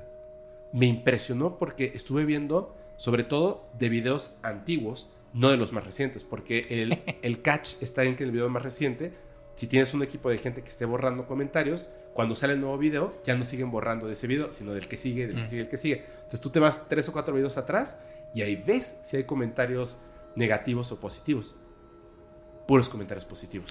Pero te digo una cosa, es, es, bien chistoso. Yo no tengo un equipo, yo soy, o sea, yo lo que publico yo lo hago. Sí. Yo grabo, yo edito, yo, todo yo lo hago solito. Eh, generalmente yo no veo los comentarios, o sea, veo las primeras dos horas y digo, ah, qué chido, qué buena onda. Claro. Pero no me da tiempo, porque lo mismo pasa en tu canal seguramente. Sí, muchos. sí, así es. Bueno, eh, cuando borro un comentario es porque no porque me moleste que me digan que estoy estúpido, que estoy marihuano, que estoy idiota. No, me río, digo, qué chido que están moviéndose con esto. Está toda madre, está poca madre. Cuando he llegado a borrar comentarios es ¿por qué? Porque lo que menos quiero es que se agarren a golpes digitalmente. Exactamente. Entonces, si ella está, él está de acuerdo y ella no, me parece perfecto. Claro. Pero lo que no quiero es que aquí se agarren a chingadas. Entonces, ese comentario sí lo puedo borrar. ¿sabes? ¿Sí? No es porque a mí me moleste. Ayer eh, me pusieron algo en, Facebook. Eh, yo trato de publicar cosas de la actividad física que hago, en el gimnasio, o en las artes marciales, o cuando corro. Pues para decir, nuestras células necesitan moverse, punto. Ese es, mi, es uno de los objetivos, ¿no? Hagamos ejercicio. No de decir, yo me estoy poniendo bien musculoso, yo ya no tengo pan. No, no es eso. ¿Sabes? Eso no me importa. Lo que digo es, movámonos, alimentémonos bien. Es una de las cosas que me gusta decir. Y ayer una persona me pone en Facebook, puta madre, ya sabemos que haces ejercicio. Y empezaron los catorrazos, borré ese comentario, por ejemplo. Uh -huh. Porque dije, no voy a hacer que la gente se pelee. Ahí sí no. No, no, no. Ya demasiados pedos hay en el planeta como para que se peleen también en redes sociales. Así es. ¿Sabes? Entonces, eso es lo único que hago. Pero bienvenido todo lo que me dicen. Y hay algo que sí me he dado cuenta. Cuando yo empezaba con todo esto hace años, el hate sí era de pinche imbécil, que pendejo, cómo te atreves, bla, bla, bla, bla. Y conforme va pasando el tiempo, ya es de qué chingón, ahora este tema, ahora platícanos de esto. Y digo, puta, qué bonito. Porque te das cuenta que está viendo un cambio frecuencial bien, cabrón. Así es. O sea, mi primer libro, no, si te cuento todo lo que me decían, era pinche menso, que bla, bla, bla. Ahora me dicen, ¿cuándo sale el siguiente? O sea, cuando yo era publicista, todos los que trabajaban conmigo, el medio de la publicidad es muy cabrón. Es un medio elitista, es un medio mamón, es un medio donde hay muchas drogas, donde hay mucha prostitución. Es muy fuerte. Entonces, pues yo tenía un puesto, pues, bueno ahí. Yo fui director creativo de, de, varias agencias, director creativo de grupo, y tenía un buen sueldo, me iba bien, viajaba, todo. Y muchas personas se burlaban de mí porque a la par yo escribía mis libros en mis ratos libres. Y entonces cuando publicaba algo, llegaban a burlarse. ¿eh? Mis propios compañeros me decían, puta, ya empezaste de Jaime Maussan, ya empezaste de pinche Cañitas, ya empezaste yo así, chale, güey, ¿sin qué les molesta? Bueno, sí. Pasan los años y yo me salgo de la publicidad, vendo mi agencia y me deshago de todo esto y empiezo a escribir realmente lo que quería escribir. Ahora esas mismas personas me hablan me dicen, Gerardito, ¿cuándo das curso en Ciudad de México? Ay, chingas, hace ocho años estabas burlando de mí, ¿sabes? Y digo, eso lo agradezco. ¿Por qué? Porque me doy cuenta que estamos cambiando todos y que ya no nos estamos dejando engañar, ¿eh? Claro. O sea, cada vez la banda está más despierta, la banda cuestiona todo. Cada vez que yo doy, por ejemplo, doy una conferencia cada año aquí en México que se llama Razas Cósmicas. Esa conferencia eh, la voy a dar en mayo, de hecho, dura como cuatro horas. Esa conferencia, lo único que son son preguntas. Todas las preguntas que hacen cada vez son más cabronas, son más difíciles, son más profundas, son más... Y dices, puta, qué chido que la banda ya esté llegando a un nivel de profundidad de lo que antes era, ah, sí, está bien. No, ahora está cabrón. Doy otra cada año, a final de año, que se llama Preguntas y Respuestas. Son como siete horas de preguntas y respuestas que me hace la gente de todo el mundo. Y yo digo, es increíble que en, en El Salvador, que en Islandia, que en Europa, que gente que ya está prendidísima con esto. Ahí es cuando digo, qué sociedad tan chingona somos. Estamos saliendo del lodo. Estamos desentumiéndonos y la verdad a mí me da mucho gusto, porque justo lo que tú dices, los comentarios cada vez son más hacia, sigamos adelante, chingale, otro tema. O sea, hay yo saco un video por ahí cada ocho días, porque no me da tiempo de hacer más, no me da mi vida. O sea, tengo que trabajar, tengo mi negocito, tengo mis cosas, tengo mi escuela, todo, mis perros, etc. ¿Qué más quisiera yo hacer un video diario? Claro. Pero tampoco sería bueno, ¿sabes? Porque si hago un video, es para que esté cerradito, bien explicado y lo mejor entregado. ¿sabes? Eh, y mucha gente me dice, Gerardito, saca mañana el de la menstruación, saca pasado mañana el de Jacobo Greenberg. Pero es que no es en dos segundos. O sea, trato de... eso. Por ejemplo, yo veo tu equipo aquí, yo veo cómo está tu set y digo, no, pues estos cabrones sí le meten. Estos güeyes saben lo que están haciendo. Las luces, cómo las acomodan, las cámaras, todo perfecto y digo, qué chingón. Y esto no cualquiera se lo avienta, ¿eh? No. Cualquiera se quiere poner el celular y tener 200 mil seguidores en tres días y dices, no, pues encuérate porque no veo otra forma. neta. Entonces, sí, sí hay niveles. La neta, sí hay niveles en cuanto a cómo produces tus videos y eso no siempre la gente lo ve. Pero es bonito que te exijan más videos y todo eso. Eso está bien chido. Es que ese, yo en, en ese caso sí, o sea, la gente, me parece que la calidad tiene que ver principalmente con el contenido. O sea, ahí empieza y después tienes que respetar ese contenido. Entonces, por eso digo, ok, eh, desde comprar estas cositas y lo que para que sí, para que suene mejor, cómo colocar el micrófono y tú me dices, ay, es que este, luego le estás diciendo, acércate al micrófono y cambias la cámara y todo. Pues sí, porque quiero que disfruten, no me digan, no se escuchó lo que dijo. Claro. O no, no vi qué estaba diciendo. Con los editores lo mismo, le digo, no dejen la cámara en la persona que está hablando nada más. O sea, la otra persona está teniendo una reacción y esa es una comunicación.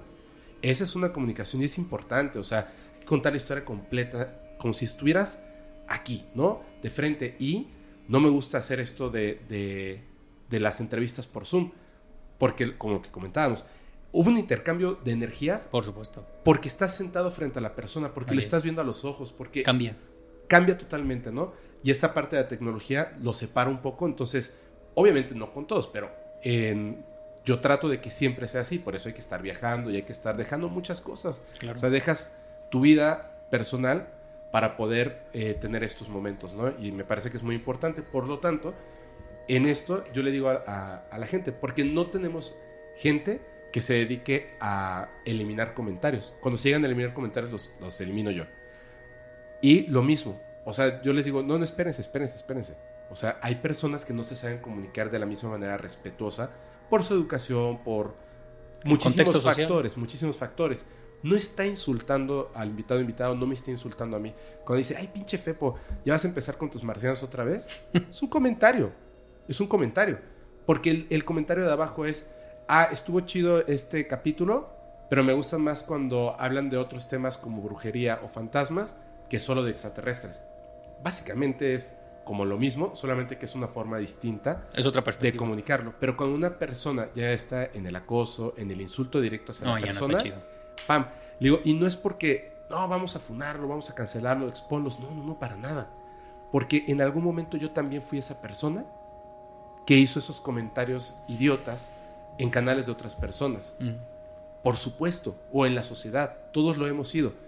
La cuestión es esta. No porque yo haya hecho en algún momento un comentario así, ya me caen a, golpes, ¿no? No. Ignórenme. Claro. Así de fácil. Ignoras a esta persona, no dejas que, la, que, exista una confrontación, como dices, una pelea. No, no, no, no, no. Ignóralo, sepáralo. Tú allá. Mm. Listo. Es que es mi libertad de expresión. No, no tienes libertad de, insultar a otras personas. Claro. Vete para allá. Listo. y ahí te quedas. Punto. No me importa ni cómo te llames, ni quién eres me vale, ahí quédate. ¿Qué haces aquí? Lejísimos. Y entonces te vas a dar un, día, te vas a dar cuenta que es así, que eres el apestado de la sociedad, que nadie te quiere, nadie le importa lo que piensas ni lo que dices, porque de tu boca solo sale vómito. Entonces, en ese momento vas a tener que voltearte a ver en el espejo y decir, qué feo, voy a cambiar. Pero no porque yo te lo diga, porque tú te lo vas a decir a ti mismo. Entonces, pero no va a ocurrir ese proceso aquí entre gente que está respetando. Tienes que estar aparte. Lo siento, se cierra la puerta. Nada más es lo único que se, de repente se llega a hacer. Creo que es importante y esa es la razón para. Mira, hay, una persona que me estaba acosando con sus comentarios y así. Y esos sí son los que me, dan risa, ¿no? Eso es muy chistoso. Y entonces en la publicación de, de Todo un Mucho, que muchas gracias a Jordi y a Marta eh, y a su equipo por haberme invitado, puso, o sea, como ya me andaba persiguiendo por todas las redes sociales y yo lo bloqueaba, lo bloqueaba, lo bloqueaba, pues me fue a poner un comentario ahí y lo vi, fue justo antes de tomar el avión para venir aquí a la Ciudad de México y le puse como esto de ya suéltame, me lastimas. le puse ya suéltame, acosador, me lastimas. Ay, perdón. O sea, no lo hice en mala onda. Pero, pero bueno, ya, o sea, te tienes que tomar con humor. O sea, tú eres el acosador. Yo soy el acosado. O sea, Sí. La verdad, el que está haciendo cosas así como cucu, eres tú, no yo. Entonces, pues bueno, y lo dejé ahí y ya hay un montón de comentarios ahí como bastante graciosos. pero ni modo, perdón, pido una disculpa. Voy a eliminar ese comentario en algún momento o no. Eh, y ya, nada más este. Porque son temas súper delicados los que se tocaron hoy. Sí, es fuerte. Súper. Desde que entró la política y la religión en la mesa, ya. ya se puso delicado. Sí, obvio. Más que Cthulhu. Lo que pasa es o que, que los reptilianos. Es que mm, es un, no quiero decir un tabú, pero sí es un tema bien fuerte, como dijiste hace rato, el fútbol, la política y la religión. Y nos faltó hablar de fútbol. Sí, está divertido también. sí. Pero mm, sí es un, somos una sociedad hablando por, por México y aplica para muchos países. Somos una sociedad que vivimos en esa estructura todavía. Así es. Nos va a costar trabajo, va a costarnos un ratito todavía, pero lo estamos haciendo muy bien. Entonces cada vez nos estamos más quitando esa estructura mental de que pues un presidente me tiene que cambiar la vida, o que el fútbol me tiene que cambiar la vida, o que el arcángel Miguel me tiene que venir a salvar. O sea, cada vez nos estamos des- desapegando más de esto y eso a mí me da mucho gusto. Es poco a poco, pero no está fácil. Claro, claro. Es poco a poco. Así es. Oye, no, pues es- estuvo de verdad genial, genial. Qué chido, El, el que muchos se despiden no se quiere ir, y así es. Qué chido, amigo. Muchas gracias. Gracias, nos vemos entonces en la próxima, ¿va? Tú me avisas, con todo gusto. Perfecto. Gracias a todo Gracias tu a equipo. ti. Un gusto. Y yo les recuerdo que si quieren mandar sus experiencias, evidencias, háganlo al correo que está apareciendo aquí, que es fepo.podcastparanormal.com. Yo soy su amigo Fepo y les recuerdo que los capítulos del podcast paranormal se disfrutan mucho mejor si los escuchas mientras conduces en una oscura y terrorífica carretera y no tienes a nadie a quien abrazar. Chao.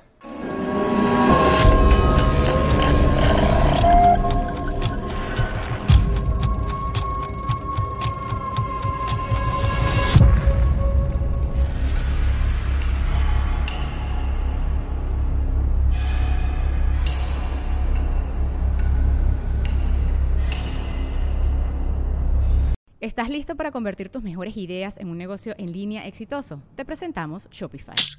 Tal vez no lo sabías, pero nuestro podcast More Than Mamis es un negocio y lo empezamos por supuesto para desahogarnos y hablar sobre la maternidad, no para convertirnos en expertas de ventas y del e-commerce. Así que sí, necesitábamos ayuda para vender nuestro merch y poner en marcha nuestra tienda. ¿Y cómo suena con Shopify? Llegó otra venta. Shopify es la plataforma de comercio que está revolucionando millones de negocios en todo el mundo. Ya seas un emprendedor desde tu casa o desde donde sea, Shopify es la única herramienta que necesitas para iniciar, administrar y hacer crecer tu negocio sin dificultades. Con Shopify puedo gestionar pedidos, envíos y pagos desde cualquier lugar, brindándote toda la información y estadísticas de tus ventas al detalle. Regístrate para un periodo de prueba con tan solo un dólar al mes en shopify.com barra sonoro, todo en minúsculas. Ve a shopify.com barra sonoro para llevar tu negocio al siguiente nivel. Shopify.com barra sonoro. ¿Estás listo para convertir tus mejores ideas en un negocio en línea exitoso? Te presentamos Shopify. Tal vez no lo sabías, pero nuestro podcast More Than Mamis es un negocio y lo empezamos por supuesto para desahogarnos y hablar sobre la maternidad, no para convertirnos en expertas de ventas y del e-commerce. Así que sí, necesitábamos ayuda para vender nuestro merch y poner en marcha nuestra tienda. ¿Y cómo suena con Shopify? Llegó otra venta. Shopify es la plataforma de comercio que está revolucionando millones de negocios en todo el mundo. Ya seas un emprendedor desde tu casa o desde donde sea, Shopify es la única herramienta que necesitas para iniciar, administrar y hacer crecer tu negocio sin dificultades. Con Shopify puedo gestionar pedidos, envíos y pagos desde cualquier lugar, brindándote toda la información y estadísticas de tus ventas al detalle. Regístrate para un periodo de prueba con tan solo un dólar al mes en shopify.com barra sonoro, todo en minúsculas. Ve a shopify.com barra sonoro para llevar tu negocio al siguiente nivel. Shopify.com barra sonoro.